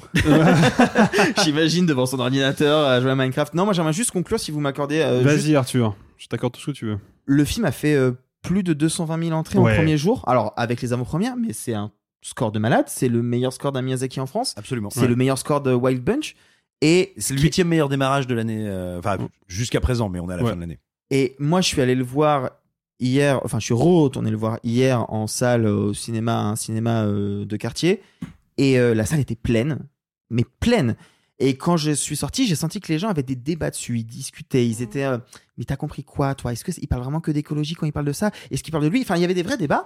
Je suis pas sûr que le Bouchari il sera excellent. Il y a des Miyazaki euh, Zouz à fond les ballons, ça c'est évident. Dingue. Cela étant dit, comme l'a dit Simon tout à l'heure, un film qui a quasiment pas eu de promo. Euh, de toute façon, qui a pas eu de promo à part des bandes annonces et des affiches, euh, pas d'interview nulle part. Euh, un film dont on va voir en fait, en réalité, que pour le nom du réalisateur, qui est aussi difficile d'accès, peut avoir un bouche à oreille un peu compliqué, mais qui fait de tels scores. Mais Et c'est incroyable. Toulon, euh, Il y a que la bande à Fifi qui 11h15. fasse pareil. Toulon, 11h15, VF, 15 balles la place. On était plus d'une quarantaine. hein. Enfin, ouf, on hein. était une quarantaine, ouais. Bon, en tout cas, on lui souhaite une, une belle longévité dans les salles. Le garçon et le héron de Hayao Miyazaki. Et vous, est-ce que vous êtes plutôt Maito à la campagne ou Maïté à la cuisine? Ah bah, Vous pouvez nous le dire dans les commentaires sur les réseaux sociaux et les applications de podcast, tiens. Comment on dit? Tu casses. euh, Je, quoi? Tu sais, l'oiseau là qu'elle casse là, c'est quoi? Ah non, alors c'est pas un oiseau qu'elle casse, elle, elle claque une anguille. Ah, c'est Voilà. là. Et elle, elle suce des ortolans. Ah Elle voilà, la ortolans. suce des ortolans. C'est à merci. cuisiner des samouraïs. Je le disais hors micro, mais je vais le répéter parce que c'est rigolo pour les auditeurs. Tout à l'heure, je suis allé mater un épisode de la cuisine des mousquetaires, donc l'émission de Maïté, parce que je voulais essayer de choper l'accent à peu près bien. Bon, j'ai plus fait Rému que Maïté, mais peu importe. Et première émission ever de la cuisine des mousquetaires, elle ramène un canard vivant et elle le chlasse sur le plateau. Ah, Et vraiment, elle le met dans un entonnoir. La tête à l'envers et tout, et dit Bon, bah là, on va le saigner, cut, gros plan sur une bassine pleine de sang, genre hardcore de ouf. Est-ce que tu as une idée de l'année? Euh, années 80, trop, 70, non? Non, 80, la cuisine des mousquetaires, je crois. Bah, Beaucoup trop tard pour ce genre de contenu. Ouais. euh, voilà. Après Balle perdue, loin du périph' ou encore AK, Netflix continue d'investir le cinéma de divertissement français, avec cette fois un film d'aventure 100% féminin doublé d'un film de casse à l'américaine. C'est en tout cas la promesse de Voleuse, le septième long métrage de Mélanie Laurent, dans lequel nous suivons un trio de femmes badass chargées par une vieille marâtre de voler un tableau de maître afin de pouvoir enfin acheter leur liberté. Hiring for your small business? If you're not looking for professionals on LinkedIn, you're looking in the wrong place. That's like looking for your car keys in a fish tank. LinkedIn helps you hire professionals you can't find anywhere else, even those who aren't actively searching for a new job but might be open to the perfect role. In a given month, over 70% of LinkedIn users don't even visit other leading job sites. So start looking in the right place. With LinkedIn, you can hire professionals like a professional. Post your free job on linkedin.com/people slash people today. Hey, I'm Ryan Reynolds. At Mint Mobile, we like to do the opposite of what Big Wireless does. They charge you a lot, we charge you a little. So naturally, when they announced they'd be raising their prices due to inflation, we decided to deflate our prices due to not hating you. That's right. We're cutting the price of Mint Unlimited from $30 a month to just $15 a month. Give it a try at mintmobile.com slash switch. $45 upfront for three months plus taxes and fees. Promo rate for new customers for limited time. Unlimited more than 40 gigabytes per month. Slows. Full terms at mintmobile.com. J'ai les diamants Dis-moi où aller avant que je me fasse choper Putain. Quoi? Mais non, mais je te crois pas. Je déclenché l'alarme? Je crois que je suis en train de me faire quitter par texto, Carole. Attends, quitte pas, il m'appelle. Je vais te buter. Voleuse de et avec Mélanie Laurent, mais aussi Adèle Exarchopoulos, Manon Brèche et Isabelle Adjani. Arthur, je vais me tourner vers toi encore. Moi encore? Parce que bah, je crois que t'es le seul autour de la table à avoir aimé le film. Mais t'es dur, fais-moi passer à la fin. bah ouais, en fait. euh, Mais comme ça, il y aura du répondant un peu. Ouais, tu Je- je parles. crée l'événement, Tu moi. parles. Euh, ouais, je vais être honnête avec vous. Moi, j'ai découvert le film en projection presse parce qu'il était question que je puisse avoir peut-être Mélanie Laurent en interview. Donc déjà, premier biais euh, qui change un peu la donne par rapport à vous. Moi, j'ai vu sur grand écran. Ça change pas grand-chose. Moi Vous l'avez pas beaucoup plus aimé sur grand Moi écran. aussi. Oh, mais toi, tu donnes pas ton avis, t'es présentateur. Oui, mais je l'ai vu sur grand écran aussi. Donc moi j'y vais, je connais rien du projet. On me dit c'est le nouveau film de Mélanie Laurent. Pour moi Mélanie Laurent c'est certes une actrice, mais en termes de réalisation, je connais principalement son film qu'elle a fait avec Elle Fanning que je n'ai pas vu, Gavelstone. Je connais euh, ses documents, son documentaire et surtout Le Bal des Folles que j'aime pas tant que ça. Pas tant que ça. Merci, euh, je l'attendais. Et donc j'y vais et en fait je dois avouer je suis séduit par le truc parce qu'en fait je trouve que alors désolé c'est un peu un gros mot mais je trouve le film cool. Mais c'est-à-dire que je trouve que dans sa vibe, dans ce qu'il dégage, dans ce qu'il veut être, je le trouve cool et je passe pas un mauvais moment alors même qu'il y a des défauts énormes et que je vais vous laisser euh, crier euh, sur tous les toits. Évidemment qu'il y a des gros problèmes de narration, évidemment qu'il y a des gros problèmes de dialogue, évidemment qu'il y a en fait, c'est un film un peu bâtard qui est à moitié un film de casse, à moitié un film d'action, à côté un film, à moitié une comédie, à moitié un drame. Et en fait, tu sens que avec ce, script schizo, euh, Mélanie Laurent, elle, elle, elle sait plus où mettre les pieds. Mais il y a des trucs qui fonctionnent malgré tout. Et moi, ma première accroche, c'est vraiment Adèle Exarchopoulos. On le sait, on l'a déjà dit ici. C'est une excellente actrice, point. Mais c'est aussi une excellente actrice de comédie. Et en fait, depuis Mandibule, on, on lui a donné des petits rôles, enfin des rôles avec des bribes de comédie par-ci, par-là. Je pense notamment au règne animal. Mais là, elle porte le film sur, ses épaules et je trouve qu'elle y arrive trop bien. Je trouve qu'il y a une vraie belle alchimie entre elle et Mélanie Laurent. Et puis il y a un autre truc qui moi me fait plaisir, c'est que Mélanie Laurent, je disais, pour moi, c'est pas euh, quand je pense à elle, je pense à Mélanie Laurent actrice, je pense pas à Mélanie Laurent réalisatrice. Est-ce qu'elle réussit tout ce qu'elle fait? Non, mais par contre, je trouve ça cool qu'on lui donne les moyens d'essayer de faire des choses. Et il y a dans sa volonté de faire du cinéma d'action grand public et grand spectacle. Euh, moi, je vois, euh, et c'est ce qu'elle raconte aussi à une interview, donc je présume qu'il y a quand même une part de vérité là-dedans, qu'elle s'est un peu enrichie personnellement de son expérience avec Michael Bay sur Six Underground sur Netflix. Et que de le voir lui tourner tout partout avec ses grosses caméras, avec ses 14 axes en même temps, avec cette manière d'utiliser les drones, même si sur Six Underground c'est pas encore exactement ça, mais voilà, je sens qu'elle s'est dit, ok, bah, je peux tenter des trucs moi aussi. Et en fait, en France, on le fait pas beaucoup, mais je- ouais, peut-être qu'avec le budget Netflix, bah, je peux peut-être avoir un beau plan hélico et un plan. Alors, certes, c'est pas très bien construit, certes, c'est c'est pas parfait, mais moi, je passe pas un mauvais moment. Après, je vous laisse euh, vous déchaîner, euh, allez-y. Non, non, mais ils vont euh, pas se déchaîner, ils vont être très disciplinés. hein, Sophie, tu vas parles, être disciplinée. Tu parles. Ouais. Euh, non, là, en, en regardant un peu sur le film, je savais pas que de base, le film euh, est- enfin, devait euh, être écrit euh, par euh, Victor Saint-Macary qui avait réalisé euh, À Miami à Miami, qui est une comédie française que j'aime beaucoup. Euh, Ça passe pas à Miami. pas du tout. D'ailleurs, c'est écrit pas pareil euh, du tout.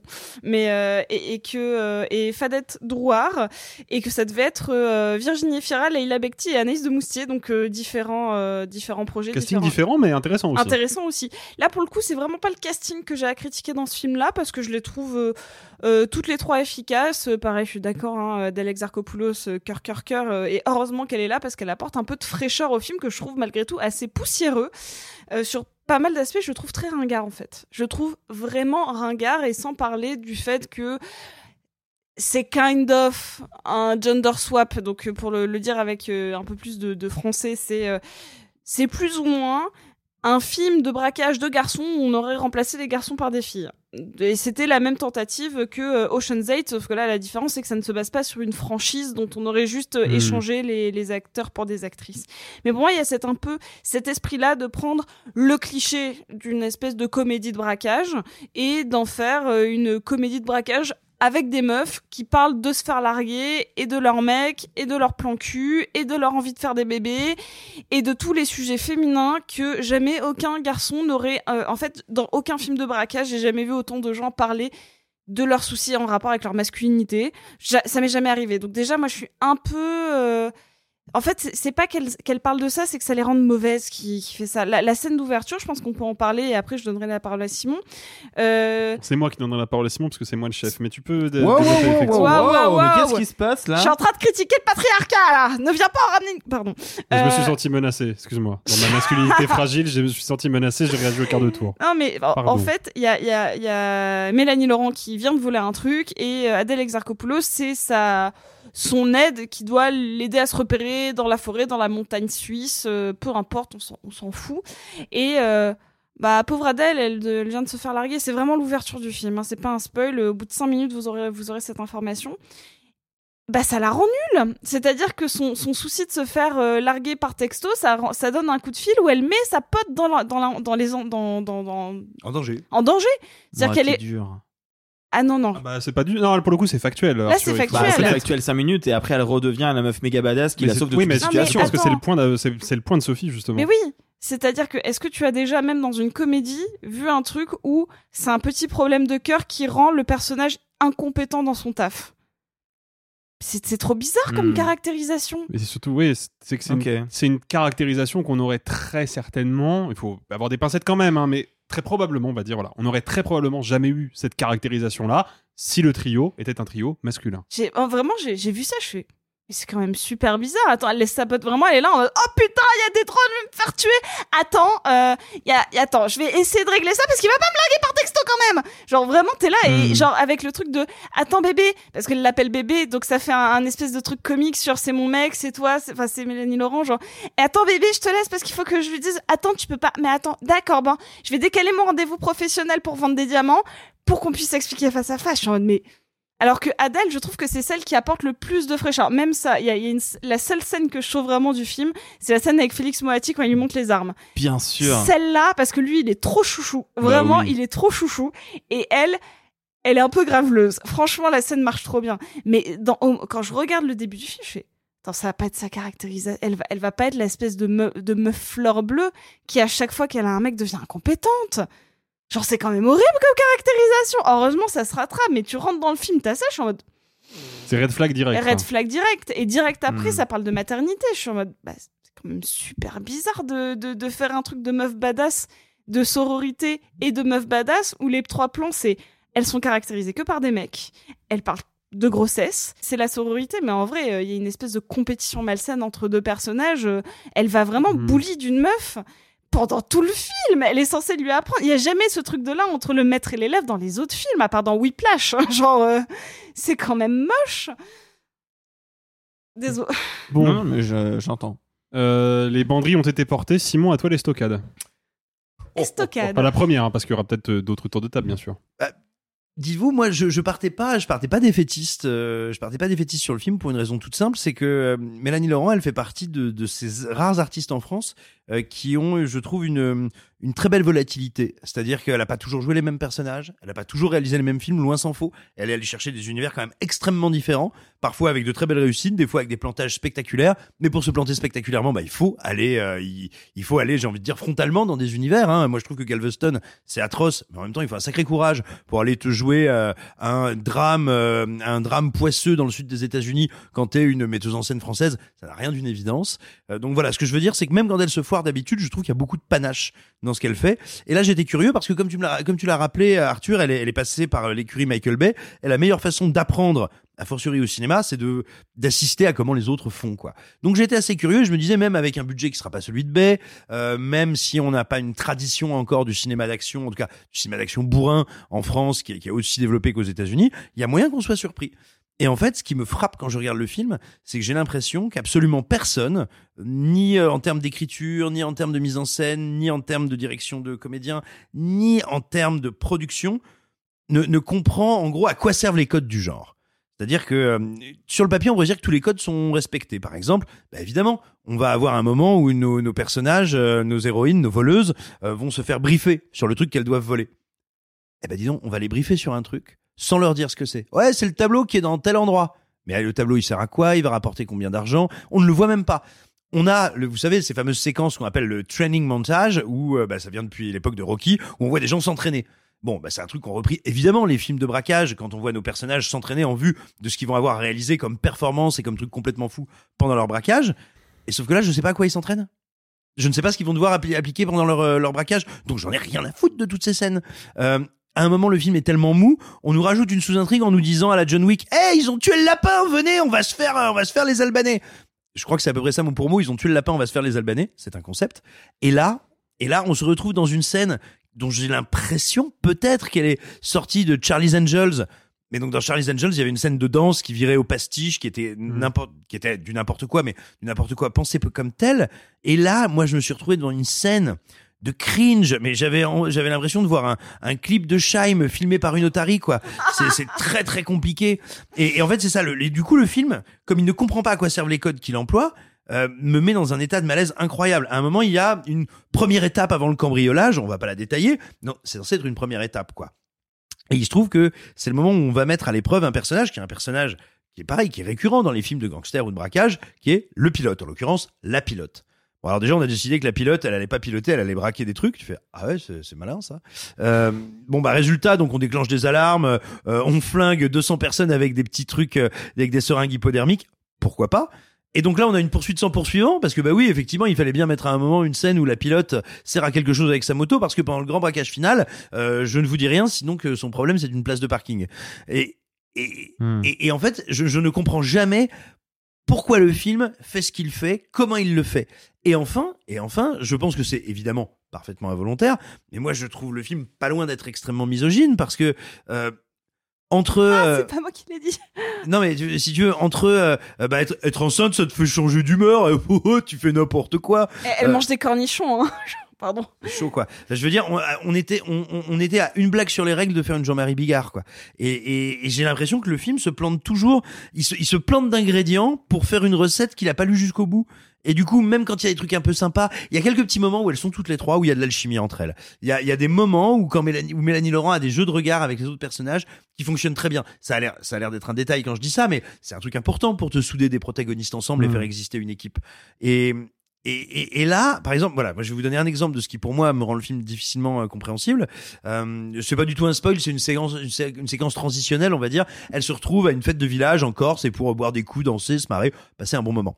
Euh, bon et puis bah chacun, chacune va commencer à flirtouiller, à machin. Bah en fait, il y a carrément un problème de montage qui fait que je ne comprends pas qu'un personnage est en train d'en mater deux autres. Je crois que ce personnage mate euh, Mélanie Laurent et que les deux commencent à se regarder et flirter. Mais en fait, non, pas du tout. C'était pas ça que le film me racontait. Je le découvre dans la séquence d'après. Et là, et là, on a quand même droit à ce que j'appellerais un plan à trois par réfraction qui est une leçon de calme de la part euh, du- des, des personnages d'Adèle Exarchopoulos et de Félix Moati que je trouve complètement folle et mais que j'arrive pas à comprendre. Et pareil, enfin un dernier exemple voilà pour vous dire pourquoi moi le film me tombe des yeux. Euh, vous parliez de la scène justement où il rencontre Félix Moati qui est un trafiquant d'armes pour lui acheter des armes. Bon bah pas de problème, mais là moi j'ai quasiment l'intégralité d'une scène d'achat d'armes. Et attention je vous dis ça moi j'ai pas du tout de euh, de- de- d'excitation euh, ou de, de comment dire de, de petits euh, kiffs sur les armes à feu. Pas du tout je m'en fiche complètement. Néanmoins on a donc des personnages qui achètent des armes à feu. J'ai pas un plan sur les armes je comprends pas ce que ces gens achètent Mais elle parle de balles pénétrantes. bah oui, voilà, mais, mais- mais touche-moi le gros canon tant que tu y es. Mais non, mais tu vois, en fait, je, veux dire, je vois des, des, des personnages parler d'un truc que je ne vois pas. C'est complètement contre-intuitif. Je ne comprends jamais pourquoi le film fait ce qu'il fait en fait. Mais en fait, j'ai- le sentiment, mais je- j'aimerais bien entendre Arthur sur, ce, sur Aïe, cette aïe. distinction-là, mais euh, j'ai le sentiment que le film a- n'arrive jamais à se décider s'il veut avoir des- un trio d'héroïnes badass, comme je disais dans l'introduction tout à l'heure, ou un trio d'héroïnes classe. Parce que c'est pas du tout la même chose. Ocean's Eleven, par exemple, c'est vraiment un film sur des, sur des personnages qui sont classe. Ils ont de la prestance, ils sont beaux, ils sont élégants, calculateurs, intelligents. On a envie d'être eux. Il y a un vrai sentiment galvanisant quand on les voit euh, euh, régler leur casse au millimètre près et surtout bah, réussir leur coup. Euh, par contre, un personnage badass, bah, ça implique forcément, il y a bad dans badass, ça implique qu'il soit un peu violent, un peu méchant, un peu sale. Encore une fois, si vous n'avez pas vu L'Arme Fatale, le personnage de, de Mel Gibson dans L'Arme Fatale, c'est l'archétype du badass. Et là, j'ai l'impression que le film choisit pas ce qu'il veut être entre l'un et l'autre. Du coup, bah, on a la scène de baston euh, euh, entre Adèle Exarchopoulos et, euh, un cascadeur, parce que je connais pas son nom, euh, qui est, qui est- honnêtement, qui est, qui est pas trop mal foutu, je trouve, cool. et qui est une scène qui a vraiment vocation à me dire, regarde comme elle est badass, mais on a aussi plein de moments où au contraire elles sont vraiment présentées comme des personnages classe, mais du coup pas violents, un peu, un peu, un peu trop inoffensives. Je sais pas si t'as ce sentiment-là, mais moi j'ai l'impression que le film tranche jamais entre un pôle ou un autre. Alors, je pense pas qu'il faille forcément qu'on soit soit l'un, soit l'autre. Et en plus, je dirais que je pense Bah, tu peux difficilement être les deux quand même. Bah si. tu vois. Euh, Techniquement, c'est possible. Et euh, je cherche des exemples, mais euh, tu vois, euh, j'ai pas vu Ocean 8, mais je suis quasiment sûr que c'est ce vers quoi ça tend, le film. Et puis je dirais, non, mais par Ah. contre, si dois faire un vrai distinguo, pour moi, c'est pas classe le bon terme, c'est stylé. Parce que pour moi, classe, c'est justement ce que tu disais, Ocean Eleven, les costards et tout. C'est pas vraiment le cas du film. Hein. Mélanie, euh, et d'Alex Zakopoulos, ça passe à moitié du film, les trois quarts du film en, en jogging. Hein. Et Enfin, en- mais elle est classe mais tout le temps. mais tu vois mais ce que je veux dire est- Mais ce qui est, du C'est pas, c'est pas classe, c'est stylé. Mais ce qui m'intéresse, alors pardon, j'adore Alex Zarkopoulos, hein, une snipeuse en jogging, ça n'est pas stylé. Selon les, les- le carcan du cinéma d'action euh, grand public, c'est pas stylé. Pourquoi tu crois que, on s- euh, genre, regarde la tronche de Michael Fassbender sur les affiches de The Killer, tu verras quand même que, en général, si tu veux que ton personnage soit stylé, le premier truc à faire en général est Eh de pas ben, lui foutre un jogging, tu vois. C'est hyper intéressant que tu dis Je ça parce pinaille, que. hein, évidemment, Non, non, mais, non, mais non, ça non, traduit mais un truc, quoi. Pinaillon, pinaillon, je t'en prie. C'est hyper intéressant que tu dis ça parce que j'ai vu The Killer et en fait, c'est pas. voilà. Euh, c'est pas stylé que je dirais de, pour le personnage de Fassbender. C'est même pas classe, c'est encore autre chose. Mais c'est pas un film de braquage. Non, mais je vois ce qu'il veut dire sur le mais côté. tu euh, caractérises un personnage. Ouais, voilà, la manière dont tu le caractérises. Voleuse est le- un film de casse avec un personnage qui n'a pour seule et unique aptitude que d'être capable de tuer des gens au sniper, ce qui n'a strictement rien à foutre dans un film de casse au passage. Donc c'est pour ça que je le comparais vois, avec The Killer. tu vois. pour le coup, oui, là, on pinaille parce qu'en fait, t'as euh, un personnage qui est censé piloter. Bon, elle pilote pas beaucoup, mais elle est censée que piloter. T'en as une qui est particulièrement douée pour euh, viser juste, et t'as la troisième qui est un peu le cerveau de la bande. Bah, chacun a son aptitude, et donc c'est un peu le, le but de. Ouais. De non mais, en fait je suis d'accord, je, je suis d'accord tu avec toi. sur les, les- les archétypes que tu identifies sont, sont effectivement les justes, mais encore une fois le film ne, ne va pas au bout de son idée parce que tu disais effectivement le personnage de Mélanie Laurent c'est le cerveau de la bande. Effectivement, sur le papier c'est le cerveau de la bande. Heureusement qu'il y a des mecs pour lui préparer son plan, lui donner des ordres et lui indiquer quoi faire. Quoi. Elle prend pas une seule décision de tout le film. Et, et là c'est encore une fois c'est matériel, c'est dans le scénario. Elle ne décide oui. pas. Encore une fois, le- tu prends Ocean's Mais elle Eleven. passe au moins trois quarts d'heure dans la piscine. Euh, oui, mais tu prends, euh, tu prends euh, peut-être que parce qu'elle a vu Vision entre temps. mais tu prends, tu, tu prends Ocean's Eleven. Qu'est-ce qui implique le spectateur dans l'histoire? Bah, C'est aussi que ces personnages-là, ils ont élaboré un plan. Et on ouais. va les voir répéter leur plan, étape par étape. Puis des fois, ça va pas fonctionner. Faut qu'ils aient une autre idée. Et puis dans l'instant, il va falloir qu'ils improvisent. Si jamais le plan A marche pas, ils ont un plan B de secours, etc. Et c'est tout ce schéma cérébral qui est hyper plaisant. Bah là, je l'ai pas. Parce Ouais. que elles arrivent à la table de Philippe Catherine et il leur dit voilà ce que vous devez voler. Bon, ça à la limite, ok, euh, elles sont des, des mercenaires, pourquoi pas.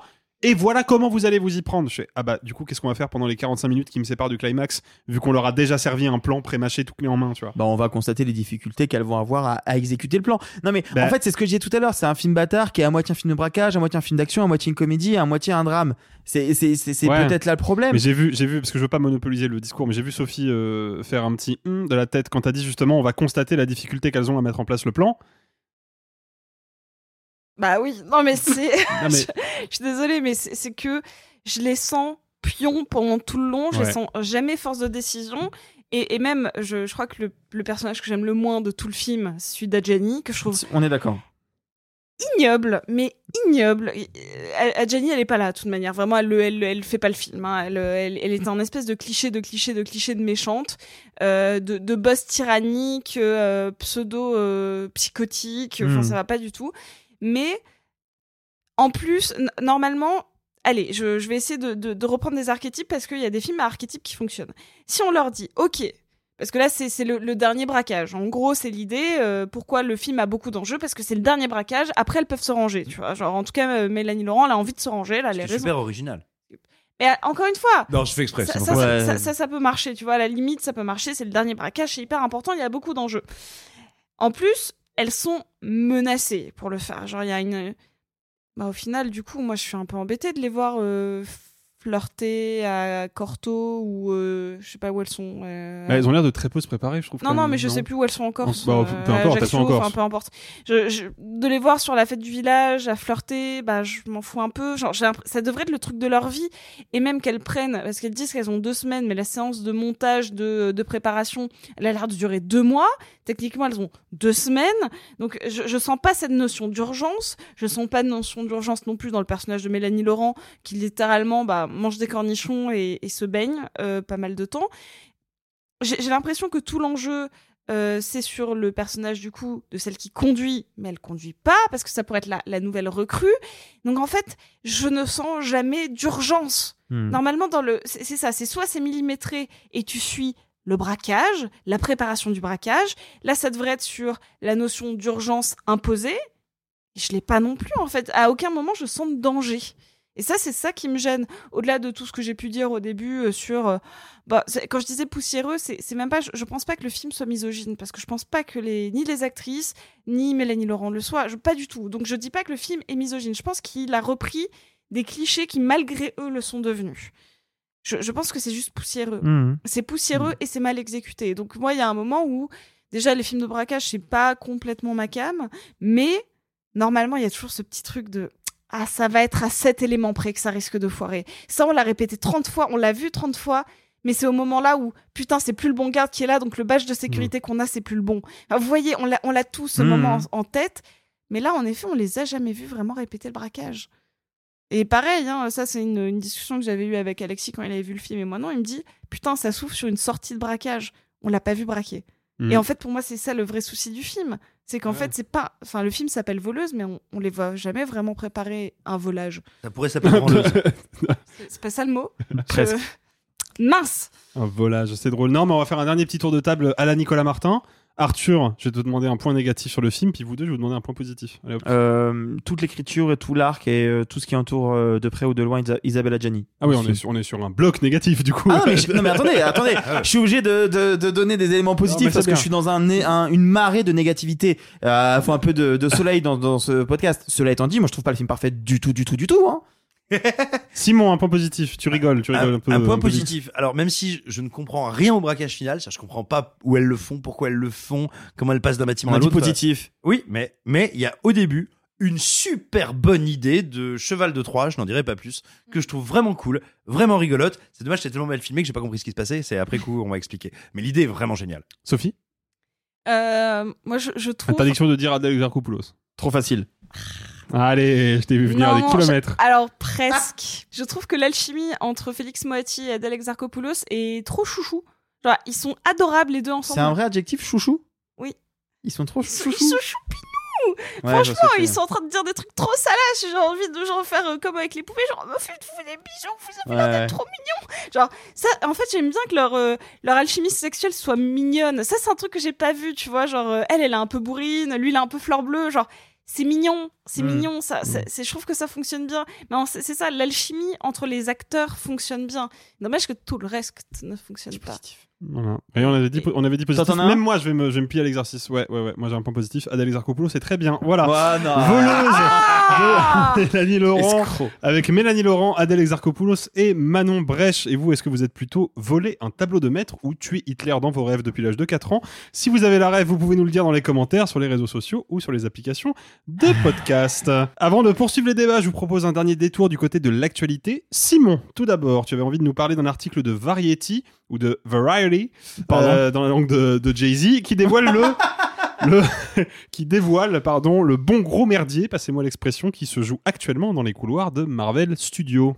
Le premier fait à noter dans le grand dossier qu'a publié Variety sur le chaos au sein de, de Disney et donc de Marvel Studios, bah, c'est déjà l'existence de cet article. Parce que ce qui a pu surprendre, étonner et être notable pendant eh ben, quand même 15 ans à peu près, c'était à quel point Disney maîtrisait totalement sa communication. À quel point entre le succès énorme que rencontraient les films, la popularité des franchises et sans doute euh, le sérieux et la rigueur avec laquelle les équipes de Disney encadraient en termes de contrats euh, les, euh, les travailleurs du, studio, qu'ils soient des équipes artistiques ou techniques, eh bien rien ne filtrait. Il fallait vraiment chercher des échos, d'échos, d'échos, d'échos pour savoir à quel point c'était la merde en coulisses.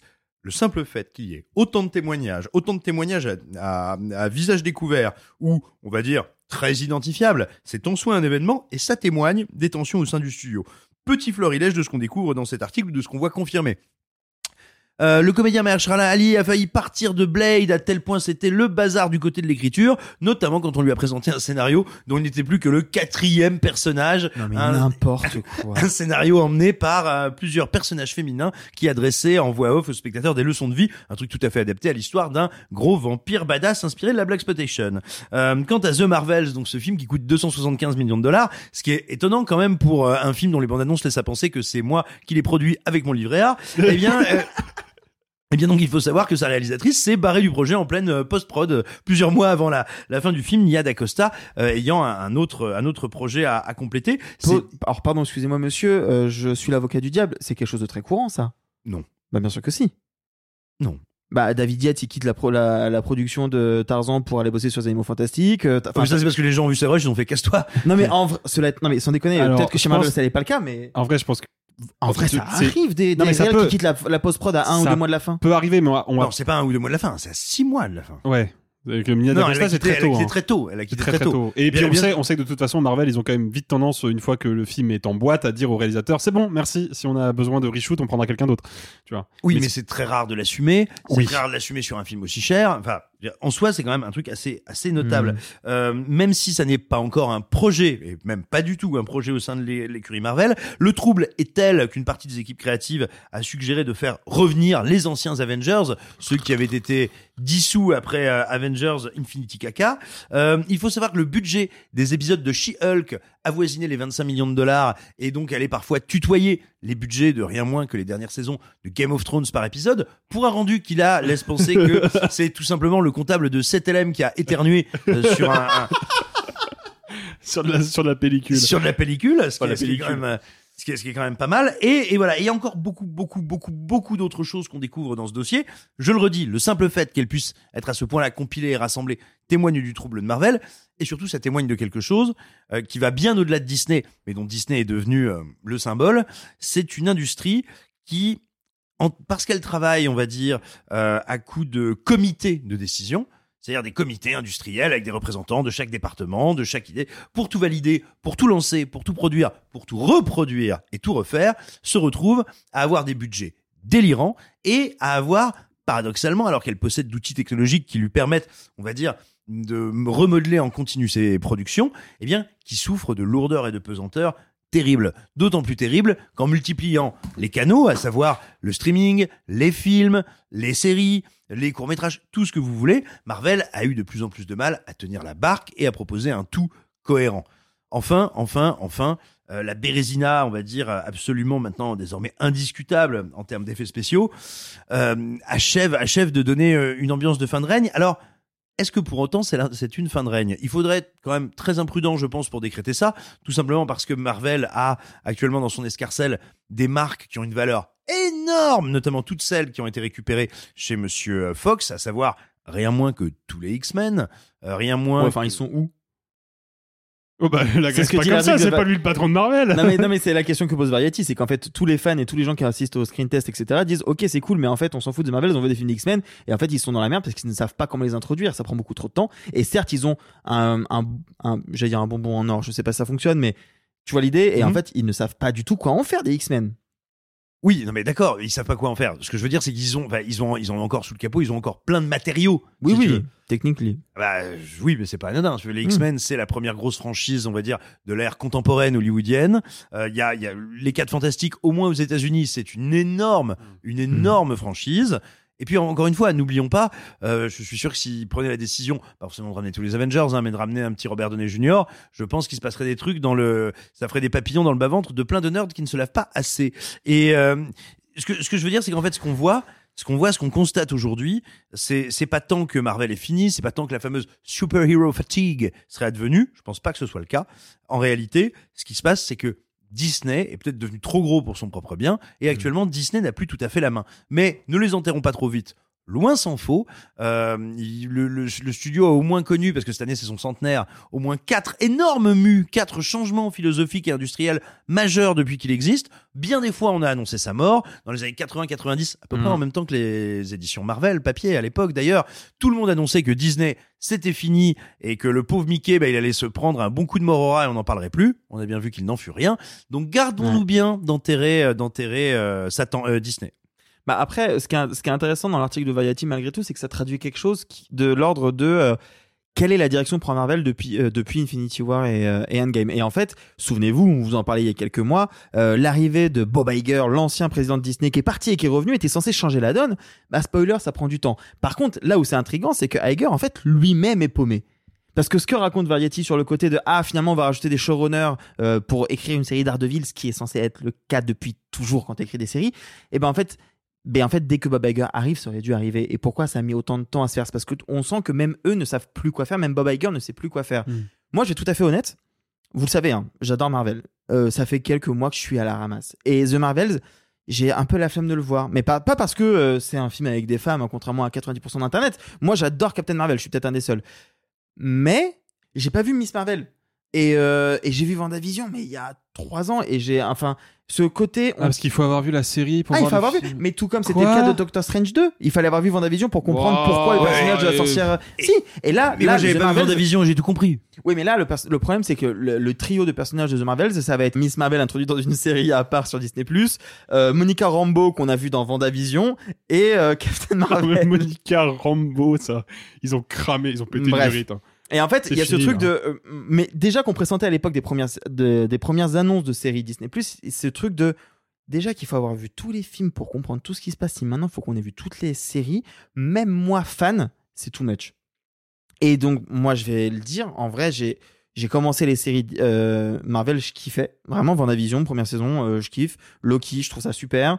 Même même euh, Moon Knight, j'aime bien, mais parce que c'est un perso de comics que j'aime vraiment beaucoup et que j'ai beaucoup lu dans ma jeunesse. Mais voilà, Et j'ai pas le, j'ai j'arrive plus à suivre quoi. Il y a pas le temps, quoi. Non mais j'arrive plus à suivre. Et donc tu te dis si même les fans n'arrivent plus à suivre, à un moment, Ah, c'est normal hein. qu'ils se posent la question de peut-être qu'il faut qu'on ralentisse le rythme en fait. Et mais sait-on si c'est à cause de Monica Rambeau que Matthew Perry?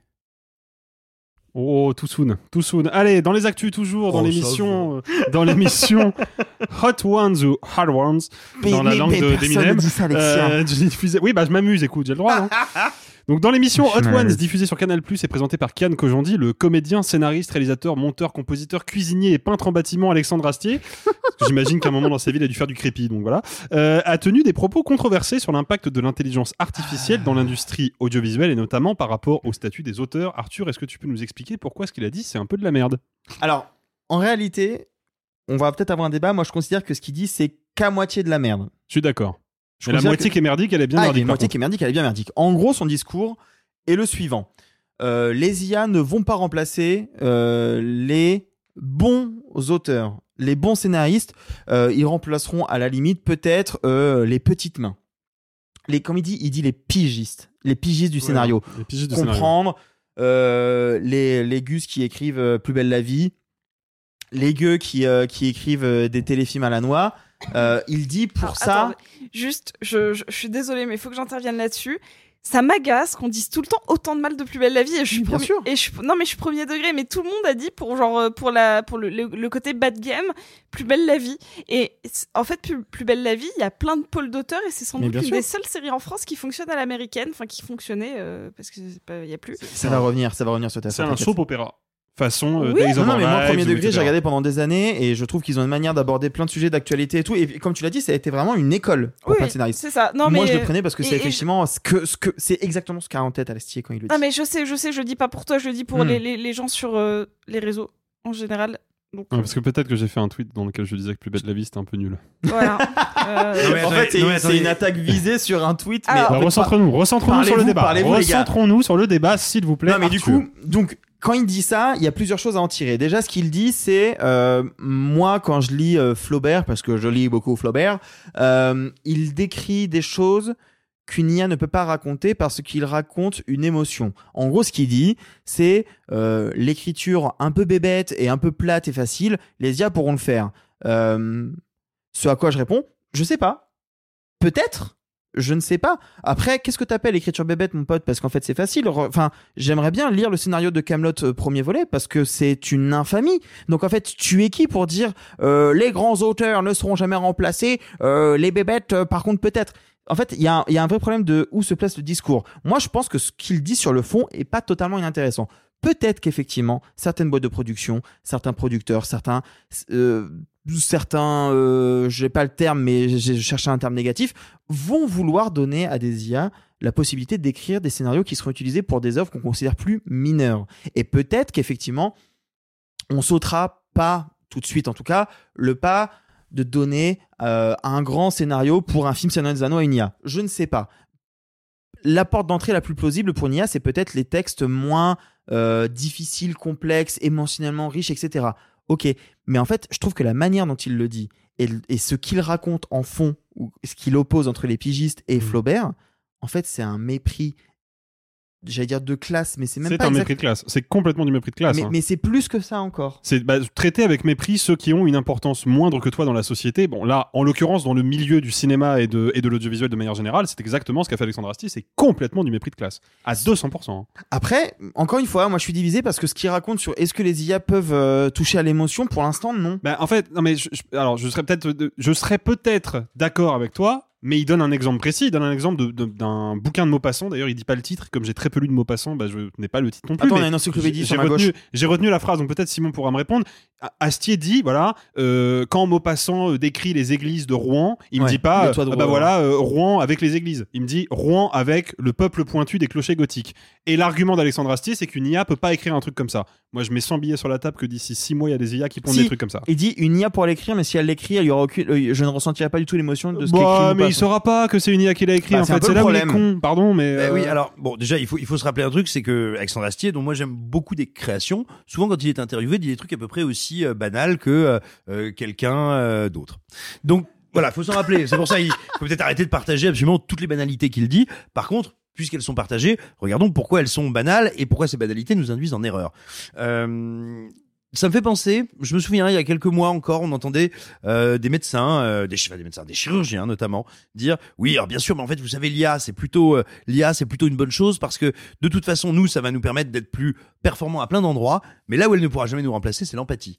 Sans réfléchir au fait que, en réalité, le seul endroit où il est établi que l'IA, elle sera toujours plus performante qu'un médecin français, c'est l'empathie. Parce que, et je le dis à moitié en riant, hein, s'il y a bien une chose qui est en soubassement de tous les scandales ou polémiques ou débats qu'il y a eu sur la pratique médicale et la pratique des médecins vis-à-vis de leurs patients, c'est bien l'empathie. Hmm. Et l'empathie, comme beaucoup d'autres choses, ça peut s'imiter. Ça peut s'imiter d'autant plus quand on sait qu'une IA, elle n'est jamais fatiguée, elle a jamais envie de terminer euh, la journée pour aller boire un coup ou de terminer la matinée pour aller manger chez elle, elle est jamais lassée par son patient et si son patient il veut lui poser 200 fois la même question, elle répondra 200 fois. Et ben il en va de même c'est pas exactement la même chose, bien sûr, mais le parallèle me semble éclairant. Il en va de même avec l'émotion d'un texte, d'un scénario, d'un film. Déjà, premièrement, parce que ce qui fait que c'est une IA ou un humain qui te le propose, c'est pas le film en lui-même, c'est les gens qui l'ont produit, qui ont investi dedans. Donc, si ces gens décident qu'il y a une perdition en qualité qui est plus intéressante quand même pour eux, économiquement, en termes de pratique, mes amis, vous aurez des scénarios faits avec des IA. Peut-être que vous en rendrez compte, mais peut-être pas. Parce que là aussi, le même le style du plus grand auteur, ça s'imite. Hmm. Ça, se, ça, se, ça- oui, bon voilà, encore une fois, ça s'imite, ça se reprend. C'est même le principe des IA génératives. On les dit génératives. En fait, elles redispatchent, redisposent, réagencent en essayant, on va dire, à coup de stats, de définir ce qui va vous plaire. Alors, elles n'en sont peut-être pas encore tout à fait là. mais Enfin, je veux dire, il y a deux ans, personne n'imaginait qu'elles en seraient tout à fait là où elles sont aujourd'hui. Donc, commencer à se dire, mais les grands génies, les grands créateurs, ceux qui nous connectent à l'expérience humaine, eux, ne pourront jamais être atteints par l'IA, c'est déjà creuser sa propre tombe. Non, ce qu'il faut dire, c'est on exige ce qu'ont fait les scénaristes américains. Absolument. Bah on ouais. exige que la création soit une affaire d'humain. Et peut-être que nous, scénaristes, on pourra dire Ah, pour générer tel truc, pour faire telle recherche historique, que sais-je, je peux, moi, en conscience, avoir recours à une IA qui m'assiste Ouais, là où je sûr. décide d'être assisté. Bah ouais. Mais en fait, il n'y a pas d'idée de. Il y a des petites mains. euh, vous savez, il y a des petites mains qui étaient finalement comme les travailleurs agricoles au 17e. C'est pas grave s'ils s'en vont. Non, non. À un moment, il faudra décider ou pas, collectivement, de dire la création, c'est une affaire d'humain ou pas. Non, mais ça, je suis tout à fait d'accord avec toi. Et ça doit être une vraie discussion qu'on doit avoir. Nous, moi, je suis qui Non, mais que, que les gens du milieu doivent avoir. Par contre, là où je rejoins un petit peu Astier, c'est que je pense que les premières manifestations de ça, de l'utilisation de l'IA dans l'écriture, je pense que malheureusement, ça passera parce que Astier juge très, très tristement et très maladroitement comme étant les petites mains, justement. Mm. Très certainement. Oui, ça, oui, bien sûr, mais bon, euh, oui, c'est toujours les plus vulnérables qui en prennent plein les dents. tu C'est ça. Sauf que lui, il le dit pas comme ça. Transition, un petit mot de la fête des Cougours qui passionne nos amis d'outre-Québec qui ont découvert il y a peu cet étrange légume, ressemblant à s'y méprendre à une énorme paire de couilles. Bon allez, on reboucle avec les sorties de la semaine.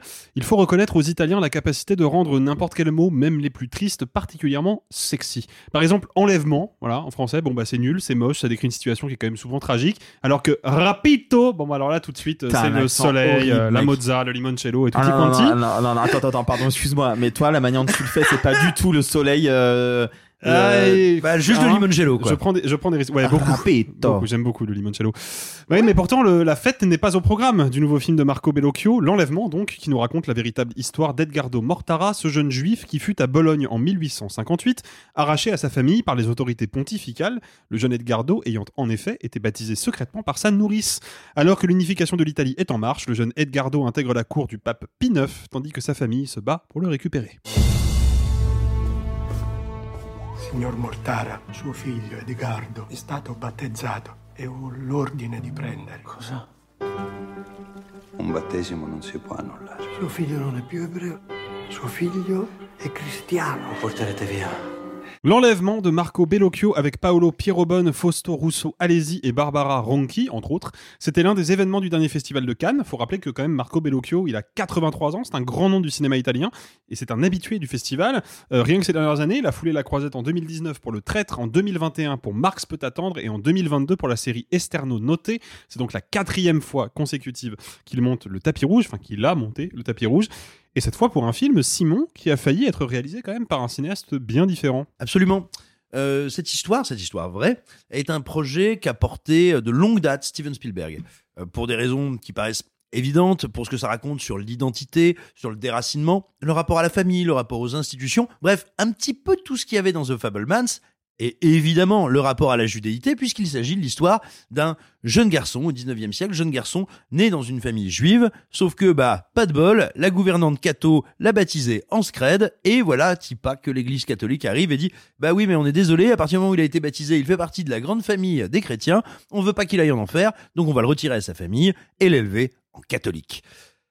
Sacrée histoire donc, sacré récit, et récit finalement qui va également très bien à Marco Bellocchio, parce que Marco Bellocchio, c'est un, immense réalisateur italien euh, qui n'a pas réalisé tant de films que ça, mais qui en gros a eu à cœur tout au long de sa carrière, on va dire, de metteur en scène et d'intellectuel plutôt marxisant, euh, de travailler, questionner qu'est-ce que c'est que l'Italie, qu'est-ce que c'est que l'âme et l'unité italienne au- par rapport au pouvoir et par rapport à ses institutions.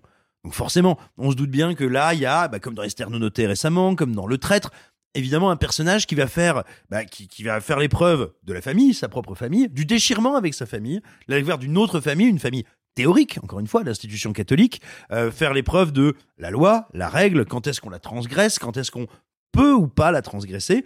Et puis enfin, bah, la question de l'identité, parce que le parcours de ce jeune homme qui donc né dans une famille juive va être, euh, bah, grosso modo, admis au séminaire et passer beaucoup de temps sur les genoux du pape, quelle chance. Euh, et bah, tout simplement, on s'imagine bien que ça va le transformer en profondeur. Et donc, euh, et, et donc voilà. Et donc c'est des thématiques assez quoi? Non, elle est bien, elle est bien. enchaîne. Allez, allez. non, je faisais juste une petite blague sur le fait que l'Église catholique est quand même depuis quelques siècles une vaste entreprise de blanchiment de la pédophilie. Bref, euh, et donc, et donc, bah, un récit qui rentre absolument dans les thématiques de Bellocchio, euh, et puis qui se frotte à ce qui est une de ses immenses qualités. C'est pas franchement un spoiler que de vous le dire. C'est un metteur en scène de génie, mais c'est un grand metteur en scène classique. C'est-à-dire que c'est pas quelqu'un qui s'inquiète d'avoir une espèce de signature nouvelle, de renouveler le, le langage, la grammaire, etc. Non, pas du tout. C'est quelqu'un qui porte à un niveau de maîtrise la grammaire du cinéma, à un niveau de maîtrise incandescent. C'est-à-dire qu'il y a beaucoup de séquences qui correspondent à des choses que vous avez déjà vues dans quantité de films. Il existe plein de films appartenant à des genres venant de pays différents où un jeune homme, un jeune garçon, enfin un enfant, se retrouve confronté un système, un orphelinat, une école, une famille, ce que vous voulez, euh, qui est Mm. nouveau pour lui, dans lequel il doit bah, littéralement euh, faire ses preuves. Ou quantité de drames, de mélodrames, on a vu des parents essayer de retrouver leur enfant, de lutter contre les institutions qui voulaient leur retirer. Mm. Bref, on est face à quantité de scènes extrêmement connues, mais qui vont là être traitées, on va dire, avec, encore une fois, un soin classique que je trouve absolument sublime, un, désir de reconstitution, mais jamais une reconstitution qui écraserait euh, l'atmosphère, le style, le travail de la photo. Donc vraiment sur quelque chose d'assez flamboyant à ce niveau-là. Néanmoins, néanmoins, moi j'ai un, vrai problème avec cette orientation. Alors il faut jamais, il faut jamais, euh, comment dire, critiquer un film pour ce qu'il n'est pas. Il faut toujours regarder ce qu'il est. Mais dans ce qu'il est, moi il y a un truc qui me m'étonne beaucoup, qui qui me fait un peu tomber de ma chaise. C'est que donc pendant 1h40, 1h50 à peu près, ou à 1h40, euh, le film est donc ce, ce récit que je viens de vous décrire, extrêmement classique. Plutôt bien mené d'ailleurs, mais, mais dont je connais, euh, dont je vois à peu près les tenants et les aboutissants, euh, étant donné que voilà, il se passe à une époque où il faut bien se rendre compte que l'Italie est toute neuve. Euh, contrairement à ce que on Mhm. pourrait croire ou ce que peuvent imaginer les gens s'ils connaissent pas un petit peu l'histoire de l'Italie, l'Italie, elle s'unit, elle naît dans le courant du 19e siècle. Et donc on est à un moment où l'Italie est toute neuve, donc elle essaye de, de se coaguler, où l'Église catholique, elle, du coup, bah, elle sait plus trop où elle en est dans cette Italie-là, et où tout le monde est un peu à couteau tiré, et tout le monde essaye justement euh, de trouver des règles, des institutions, des systèmes. Bon, et ben au milieu de tout ça, euh, la dernière demi-heure du film va soudain basculer presque exclusivement, non plus tant sur la question institutionnelle que sur ce pauvre gamin, qui n'est plus un gamin, qui est un jeune adulte, qui est un séminariste, qui est un jeune prêtre. Et là, alors qu'on a eu donc bah, pendant euh, oui, 1h40, c'est-à-dire la durée d'un film euh, classique, euh, tout- toute, toute la question justement de, de, de ce combat institutionnel mené par sa famille, là tout d'un coup on découvre ce jeune homme. Alors je vais également, je vais pas exactement vous faire un spoil, je vais vous donner une idée, une métaphore, un truc qu'il n'y a pas dans le film. On découvre ce jeune homme qui est capable, dans la même minute, euh, d'être pris d'une ferveur catholique incroyable et de s'agenouiller pour prier, et tout d'un coup, sans lui-même pouvoir se l'expliquer, être emporté par une pulsion qui fait qu'il va foutre le feu à un crucifix. Parce que évidemment, il est à la fois pétri de l'amour qu'on lui a inculqué euh, à coups de forceps dans le cerveau pour le pour l'Église catholique, et en même temps, il est pris d'une colère et d'une colère vengeresse contre cette même institution. Et là, ce qui est incroyable, c'est que le film va passer 20 minutes sur euh, sur le parcours de ce jeune garçon et, et sur cette espèce d'écartèlement moral qui est le sien. C'est absolument passionnant, c'est absolument tragique, c'est bouleversant de voir ce personnage-là. Sauf que c'est euh, moins d'un peine un tiers du film. Et, et je suis extrêmement surpris que Bellocchio, quand bien même il veut traiter des institutions, ne soit pas allé plus profondément euh, dans, dans la chair des, des contradictions de ce personnage, parce que vraiment, elles sont surpuissantes, elles sont incroyablement bien filmées et bien interprétées. Il y a une scène de foule, notamment, et euh, je vais pas, je vais pas vous la spoiler, une scène de foule la nuit euh, où lui va prendre part à une espèce de colère populaire et où on voit qu'il ne comprend même pas pourquoi il fait ce qu'il fait et qu'il agit presque contre sa volonté. C'est une scène splendide, magnifique. Je ne comprends pas que ce soit pas ça le sujet du film, plutôt que ce, ce duel institutionnel que Bellocchio filme, certes magnifiquement, mais qu'il a déjà beaucoup filmé dans sa carrière. Arthur, euh, est-ce que ce- cette dimension euh, classique, euh, voire, on va pas se mentir, et c'est ma limite d'ailleurs avec le film euh, dont j'ai gardé peu de souvenirs, euh, académique, est-ce que c'est quelque chose qui te dérange ou est-ce que c'est quelque chose qui t'emporte? Alors, c'est intéressant ce que vient de dire Simon parce que moi, c'est pas quelque chose qui me dérange dans le sens où j'ai l'impression, je connais pas euh, le cinéma de Bellocchio par cœur, mais j'en ai quand même vu 5-6. Euh, j'aime vraiment beaucoup ce qu'il fait et j'aime beaucoup de la manière dont il représente ce que tu disais, l'histoire de l'Italie. Mais en fait, pour moi, et à chaque fois, il adapte son style de réalisation à son récit. Quand on regarde Le Traître, c'est un film de mafieux et en même temps, c'est un film de procès. Mais du coup, quand tu regardes Le Traître, tu te dis, mais ça ressemble pas du tout à Vincere que j'ai vu il y a 10 ans, où en fait, il raconte l'histoire de la maîtresse de Mussolini, où là, il t'en fait un film tragique, quasi théâtral, où quand tu regardes après dans le détail, tu fais, mais ça ressemble pas du tout à la série qu'il a fait en 2022, Esterno Noté, sur le kidnapping de Aldo Moro, où là, il te le transforme en espèce de thriller politique, qui est lui-même déjà différent de euh, Good Morning Night qu'il avait fait en 2003, qui racontait cette même histoire. Donc en fait, moi, Bellocchio, il a ce don et cette capacité que je trouve incroyable de non seulement raconter l'histoire de son pays, parce que c'est indispensable de comprendre l'histoire de son pays, et de adapter la manière dont il le raconte. Évidemment que Bellocchio, quand il adapte le récit du Vatican du 19e siècle, il va s'inspirer de la peinture italienne du 19e siècle avec ses grands tableaux, de ces grandes photos, cette lumière incroyable. Et je comprends tout à fait pourquoi il va se concentrer sur ce récit-là. Et moi, ce que tu trouves être la force du récit, et je suis d'accord, pour moi, c'est la partie franchement la plus intéressante, la transformation du gosse euh, dans la, fin. Mais en fait, elle a presque pas sa place dans le film. Et, et, et je suis, et moi, je pense que s'il l'avait pu, je pense qu'il n'aurait pas raconté ça. Sauf que c'est ne pas reconnaître à Marco Bellocchio la volonté, et tu l'as dit, euh, de toujours marquer du point très fort son militantisme de gauche. Et qu'en fait, sa politique et sa, non, sa vision de la situation politique et sa vision euh, du monde, elle se traduit pas sur les une heure et demie de kidnapping, de euh, de- d'éducation, de d'un pape euh, monstrueux filmé vraiment comme un comme un, un truc dégueulasse, etc., avec une photo et, et une posture horrible. Jabba the Hutt. Vraiment. Mais non, en fait, elle se traduit sur la fin. Sur cette révolution, littéralement. Je n'ai pas envie de spoiler, mais t'as des scènes de révolte et là tu dis Ah, Marco, là, je te reconnais. Tu vois, il y a, il y a ce- il y a ce truc où tu te dis. il est meilleur que le mien, j'avoue. des monstres. Bah ouais, j'ai fait italien le V2, les gars. Mais euh, non, mais je trouve que c'est là où on retrouve la verve de, de- de ce que moi j'ai vu dans la noté, de ce que j'ai vu dans le traître. Et en fait, c'est presque le moment où tu te dis, il y a effectivement deux films en un. Et en même temps, je trouve que ça dit tellement de choses de, qui, de ce qu'est le cinéma de Marco Bellocchio qu'au final, moi, je lui en porte pas préjudice. À la limite, moi, ce que je lui reproche, c'est, c'est même pas un vrai reproche, c'est, c'est quand même superbe comme film, c'est magnifique. Il y a, y, a, y a pas grand chose à redire si ce n'est que bah ouais, on s'ennuie un peu et en même temps, euh, pff, il est vieux Marco, il fait des trucs de fou. Enfin, genre, euh, lui reprocher ça, c'est quand même hyper dur. Il réussit à pondre un truc, on peut se le dire. Du- le travail sur les décors, le travail sur la profondeur de champ, l'imagerie du film, elle est sublime. Un petit mot de Sophie euh, pour conclure. Alors, je, te rejoins, Arthur. On peut pas lui reprocher d'avoir fait un, d'avoir fait ce film-là à son âge. C'est titanesque comme travail. Et ça, je pense que personne ne lui reproche. Moi, c'est toujours, c'est toujours le scénario. En fait, il y a toujours quelque chose dans ce qui coûte le moins cher, ce qui demande limite le moins euh, d'efforts titanesques, surtout qu'on peut, qu'on peut euh, donner à un, vieux monsieur. C'est en fait l'é- l'écriture ou la structure plus que l'écriture du film parce que l'écriture en soi elle est assez fine elle est assez euh, en effet euh, finement politique c'est à la fois une très belle reconstitution historique et un, regard assez moderne mais je pense que la structure pêche un peu. Je pense qu'il aurait pu, via un autre système qui peut-être aurait été trop moderne pour un dispositif trop moderne pour la, structure du film, euh, enfin pour, l'imagerie du film, mais pour moi, soit d'en faire un film en deux parties, soit au contraire de mélanger les parties, aurait dynamisé en fait le film. Parce que je trouve qu'il pêche d'une langueur et il devient un peu poussiéreux malgré tout. Il, il, euh, s'ancre dans ce qu'on peut, en fait, ce qu'on a souvent tendance à fuir dans le cinéma. Je pense qu'on a tous, même nous, ah, c'est un biopic. Ah, c'est un film en costume. En fait, c'est qu'on a l'habitude de voir beaucoup dans ce genre de film des choses très poussives. Là, il arrive à s'en détacher, mais malgré tout, il reprend certains euh, items de ce qu'on appelle le cinéma, bah, c'est ça un peu un, un peu rouillé.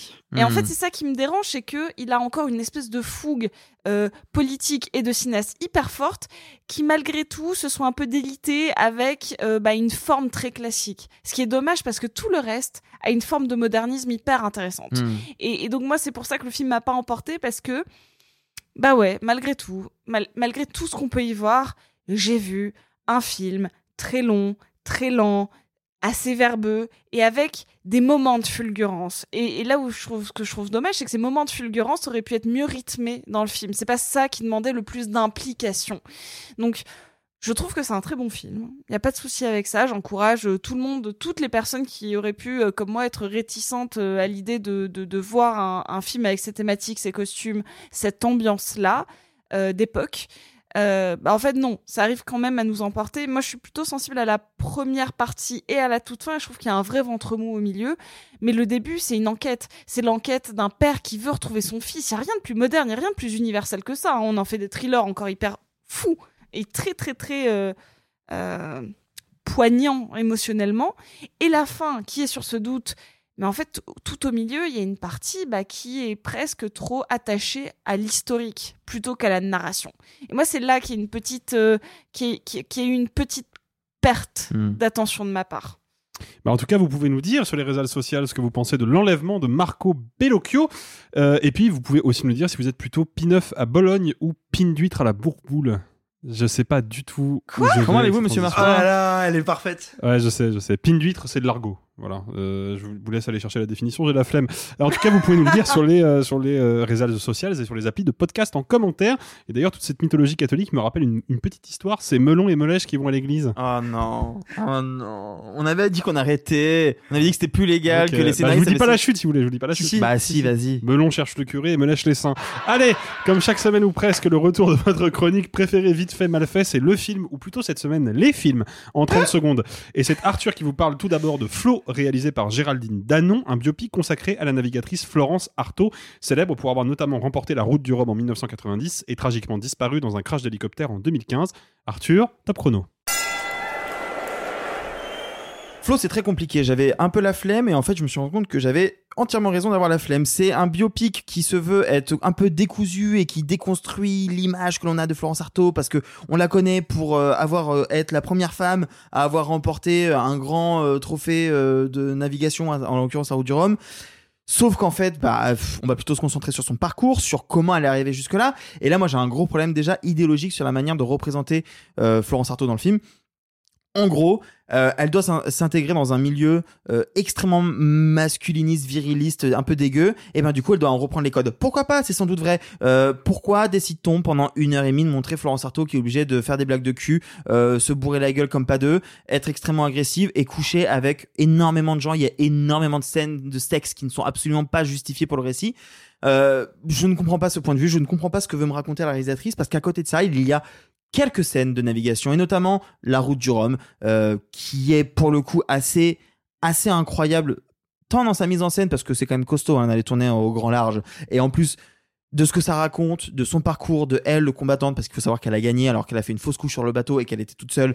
Enfin, je trouve qu'il y a des moments où le film réussit à me capter, mais le problème c'est que c'est même pas un dixième du film et que moi j'ai un gros problème sur euh, ce qu'il me raconte, mais j'ai aussi un gros problème sur son casting, et notamment, je suis désolé, mais Alexis Michalik, qui joue l'un des amants principaux de Flo. Il joue Olivier de Carsozon. Il est horrible. Enfin, vous allez croire que j'ai une détestation pour ce personnage, je suis désolé, j'ai dit du mal de son film il y a quelques semaines. Cela étant dit, c'est un terrible acteur. En tout cas, il joue terriblement mal dans ce film. Alison Wheeler, elle essaye de, tirer, de faire ce qu'elle peut. Malheureusement, ça suffit pas. Je reconnais par contre que euh, Caillard, euh, qui incarne euh, Florence Artaud, est assez remarquable, mais le problème c'est que moi j'ai pas besoin de la voir euh, comme ça. J'aurais aimé la voir beaucoup plus sur ses bateaux justement, et, et moi j'ai trop de scènes avec la famille, j'ai trop de scènes avec les amis, j'ai trop de scènes avec les amants, des scènes qui sont censées me montrer pourquoi elle s'est battue, mais en fait moi ce que je veux, c'est certes son parcours, mais je veux surtout l'avoir navigué en fait. Et c'est pas du tout ce que me raconte le film, je trouve. Donc pour moi c'est un gros gros échec, et j'avais raison d'avoir la flemme. Et bien, toujours en 30 secondes, Arthur va maintenant nous parler d'À l'intérieur, réalisé par Vassilis Katsoupis, l'histoire d'un cambrioleur joué par Willem Dafoe, enfermé dans un penthouse de luxe et qui va rapidement commencer à perdre les pédales. Alors pareil, euh, j'avais pas spécialement envie de le voir parce que les critiques américaines sont assez difficiles avec le film et en fait je peux comprendre ce qui peut gêner. C'est un huis clos, un huis clos d'une heure et demie, un huis clos où forcément bah, quand on n'a pas de porte de sortie ça va amener vers ce qu'on peut imaginer de pipi, caca, crasse, euh, saleté, etc. Ok, moi il y a un truc dans l'intérieur que je sauve, outre la performance de William Defoe parce que c'est vraiment un film de bonjour, je m'appelle William Defoe, je vais vous faire une performance d'une heure et demie. Il y a un truc que je trouve intéressant, c'est et c'est ce que dénoncent les critiques américaines, mais moi je trouve que c'est plutôt malin la manière dont le personnage du cambrioleur enfermé dans ce musée, parce que c'est littéralement un penthouse musée, euh, va euh, regarder des œuvres d'art à des instants T qui traduisent l'état euh, du personnage principal. C'est-à-dire qu'à un moment, il va, va être juste dépité. Puis il regarde une œuvre qui traduit ça. Et ça, je trouve ça vachement intéressant. Puis après, il va être complètement dans l'euphorie parce qu'il a trouvé une solution pour avoir un petit peu d'eau s'il met des bouteilles en plastique comme ça et que ça récupère. Et du coup, il va avoir une œuvre d'art qui rappelle ça. Ça, je trouve ça intéressant. Est-ce que ça sauve le film? Peut-être pas, mais en tout cas, je trouve qu'il y a une volonté de renouveler un peu la notion de huis clos, de, de film de survie, en le mêlant à de l'art et en plus avec des œuvres qui sont parfois inventées pour le film, de manière assez intelligente et assez inventive. Flo de Géraldine Danon et à l'intérieur de Vassilis Katsoupis. Et vous, est-ce que vous êtes plutôt Florence Artaud ou Willem de Flo? Bah, Vous pouvez nous le dire Pas mal. sur les applis de podcast Ah, celle-là, elle et est les pas mal. réseaux sociaux. Et Ouais. ouais, hein. Oh, et puis j'en ai marre. Eh oh Ça va pas bientôt finir, non? Allez, il en reste un peu plus. Est-ce qu'on vous le laisse? Bon, bah Simon a un livre. Alors Simon, le livre de la semaine. Euh, un livre, je vous donne pas le titre parce que vous le lirez pas. Non, euh, euh, non, euh, plus sérieusement, euh, moi en fait c'est un bouquin que j'ai déjà lu mais dont je crois pas que je vous avais jamais parlé et je- il me semble à propos à plein à plein de degrés. Il s'agit des mémoires de Louise Michel. C'est disponible en poche chez Folio. Pourquoi Louise Michel? Bah déjà parce qu'elle s'appelle Louise Michel, c'est rigolo comme nom. C'est vrai. Euh, voilà. Non, euh, Louise Michel parce que c'est une des plus grandes héroïnes de l'histoire de France, une héroïne passionnante parce que c'est une héroïne populaire, politique, presque épique, euh, qui aura été bah, donc une institutrice, une théoricienne de la Révolution, de l'anarchie, euh, une des principales figures de la Commune. La France l'a après après ça, la France l'aura condamnée puis déportée. Bref, c'est quelqu'un d'un petit peu important dans l'histoire de ces derniers siècles et qui a structuré bah, beaucoup du paysage institutionnel, politique et mental et culturel qui est le nôtre aujourd'hui en France. Mais surtout, surtout, euh, je trouve sa vie d'autant plus passionnante que la période à laquelle elle se déroule, bah, il, y a, il me semble qu'il y a des passerelles très fortes à faire. Premièrement, on est à un moment euh, bah, qui, de par son parcours, va poser la question de ce que c'est que l'action radicale et l'action violente. Euh, ce sont aujourd'hui des types d'actions qui sont discutées, qu'elles soient portées au nu ou critiquées. Je trouve que c'est pas mal de se frotter au témoignage à la vie de quelqu'un qui a dédié sa vie à une action radicale et parfois violente. Ça permet de penser les choses un peu plus clairement. Et surtout, pendant le cours de la vie de Louise Michel, va se passer un truc qui pour moi n'est pas sans écho avec la situation actuelle. En gros, on va dire la partie de euh, la bourgeoisie et ou de la noblesse qui attendait encore un retour euh, de roi de monarchie puis d'empire va durant le cours de sa vie progressivement euh, se convertir à la République. C'est-à-dire non, non pas que les gars soient devenus super cool, hein, mais cette partie-là de la population qui attendait encore un retour à un ordre autoritaire va découvrir qu'en fait c'est plus l'époque, c'est plus le moment. Il faut donc passer à la République. Et il va donc, et c'est le moment où on va pouvoir commencer à vraiment structurer gauche et droite, sachant qu'il y a donc une partie du corps politique qui va, on va dire, se convertir à la République, mais dont l'objectif n'est toujours pas la République, mais bien la domination des autres et ce qu'on appellera le capitalisme. Moi, ça me rappelle un petit peu aujourd'hui, effectivement, ce qu'on fait au vocable République et comment beaucoup se cachent derrière ce vocable et pourquoi est-ce que bah, beaucoup ont peut-être besoin d'une petite commune euh, dans les fesses. Sophie euh, je vais vous parler d'une série méga feel good euh, qui est sortie sur Netflix cet été, euh, qui s'appelle La loi de la plus forte. C'est vraiment un peu calqué sur Sex and the City. C'est l'histoire euh, d'une New-Yorkaise euh, mi-trentaine qui se fait la, enfin qui découvre que son mec est infidèle et comment elle va évoluer avec ses amitiés, ses amours, sa vie de célibataire. Et c'est méga, méga, méga powerful, super joyeux. C'est une petite sitcom avec vraiment tout plein de personnalités du milieu LGBTQIA plus, euh, notamment des, drag queens qui viennent passer une tête. C'est super court, une petite série d'une dizaine d'épisodes, ça se regarde tout seul et commence à faire froid, commence à faire gris. On a tous besoin, genre, de se souvenir que, euh, franchement, il y a un peu de sororité, que euh, euh, il faut pas se laisser marcher dessus par les dictats de la mode, qu'on peut tous se sentir bien dans nos corps, avec notre sexualité. Et genre, c'est hyper bateau, mais moi ça m'a fait un peu comme Barbie genre je suis sortie de là et j'étais en mode oh là là ma vie va un peu mieux donc euh, si vous aussi vous avez envie genre d'un plaid et d'un chocolat chaud euh, je vous conseille euh, bah, la loi de la plus forte sur Netflix et Arthur pour finir Ouais, je vais pas vous tenir trop longtemps. Euh, moi, j'ai, je voulais vous parler d'un album de Sofia Cortesis. Sofia Cortesis, vous la connaissez peut-être pour son single, son tube, euh, By Your Side, qui était sorti il y a deux ans et qui était tellement incroyable, qui semble intemporel et qu'on a l'impression qu'on le connaît depuis 20 ans, alors qu'en fait, non, non, non, non, il a bien que deux ans. C'est une artiste euh, électro euh, house techno, plus techno d'ailleurs, euh, péruvienne qui sort donc son premier album Madresse sur Ninja Tune et c'est incroyable. Ça faisait bien longtemps, moi qui suis amateur de musique électronique depuis ma tendre enfance, c'est faux depuis mon adolescence, euh, que je, ça faisait vraiment bien plusieurs mois voire plusieurs années que j'avais pas, je m'étais pas plongé à ce point dans un album euh, de techno qui va réussir à, à être innovant parce qu'elle va rajouter des, sonorités un peu de cumbia ou des rythmes plus latino avec en même temps l'aspect très métallique et froid que peut avoir la techno et que j'aime tant. Euh, je trouve que l'album est incroyable dans sa construction. Je, je, pense que c'est un album extrêmement riche qu'il faut encore que je décortique. Je l'ai écouté que deux fois pour l'instant. Mais voilà, Madresse de Sofia Cortesi, c'est ma pépite du moment. Je l'écoute pas mal et c'est sur Ninja Tune. Voilà, ça y est, c'est fini. Merci à toutes et à tous autour de cette table et merci à celles et ceux qui nous ont écoutés. On espère que l'épisode vous a plu. En attendant, on se retrouve la semaine prochaine. Ce sera le grand retour de Nicolas. Mais d'ici là, n'oubliez pas, rendez-vous mardi prochain pour l'épisode spécial cinéma de patrimoine. On ira visiter Monte Carlo, capitale des jeux de cartes et des jeux de mots, en compagnie d'un très grand dramaturge français. Puis avec un peu de chance, si on voit Monte Carlo, on verra peut-être Monte Caroline. Allez, bye les amis et gloire à Mathieu Perry. Oh, c'est pas humain, les salauds, ils m'ont épuisé. Quatrième stop, il sera exactement 0h13 minutes. Oh la vache oh, Je vais être en retard au lycée Oh, bah dis donc, t'es bien pressé, toi, je vois. Ceux qui sont encore vivants, profitez-en pour le rester, allez-vous-en Arrivederci. Et Buon viaggio Messieurs, il n'est de bonne société qui ne se quitte. Small details are big surfaces. Tight corners are odd shapes. Flat, rounded, textured, or tall. Whatever your next project, there's a spray paint pattern that's just right. Because Rust new Custom Spray 5 in 1 gives you control with five different spray patterns. So you can tackle nooks, crannies, edges, and curves without worrying about drips, runs, uneven coverage, or anything else. Custom Spray 5 in 1. Only from Rust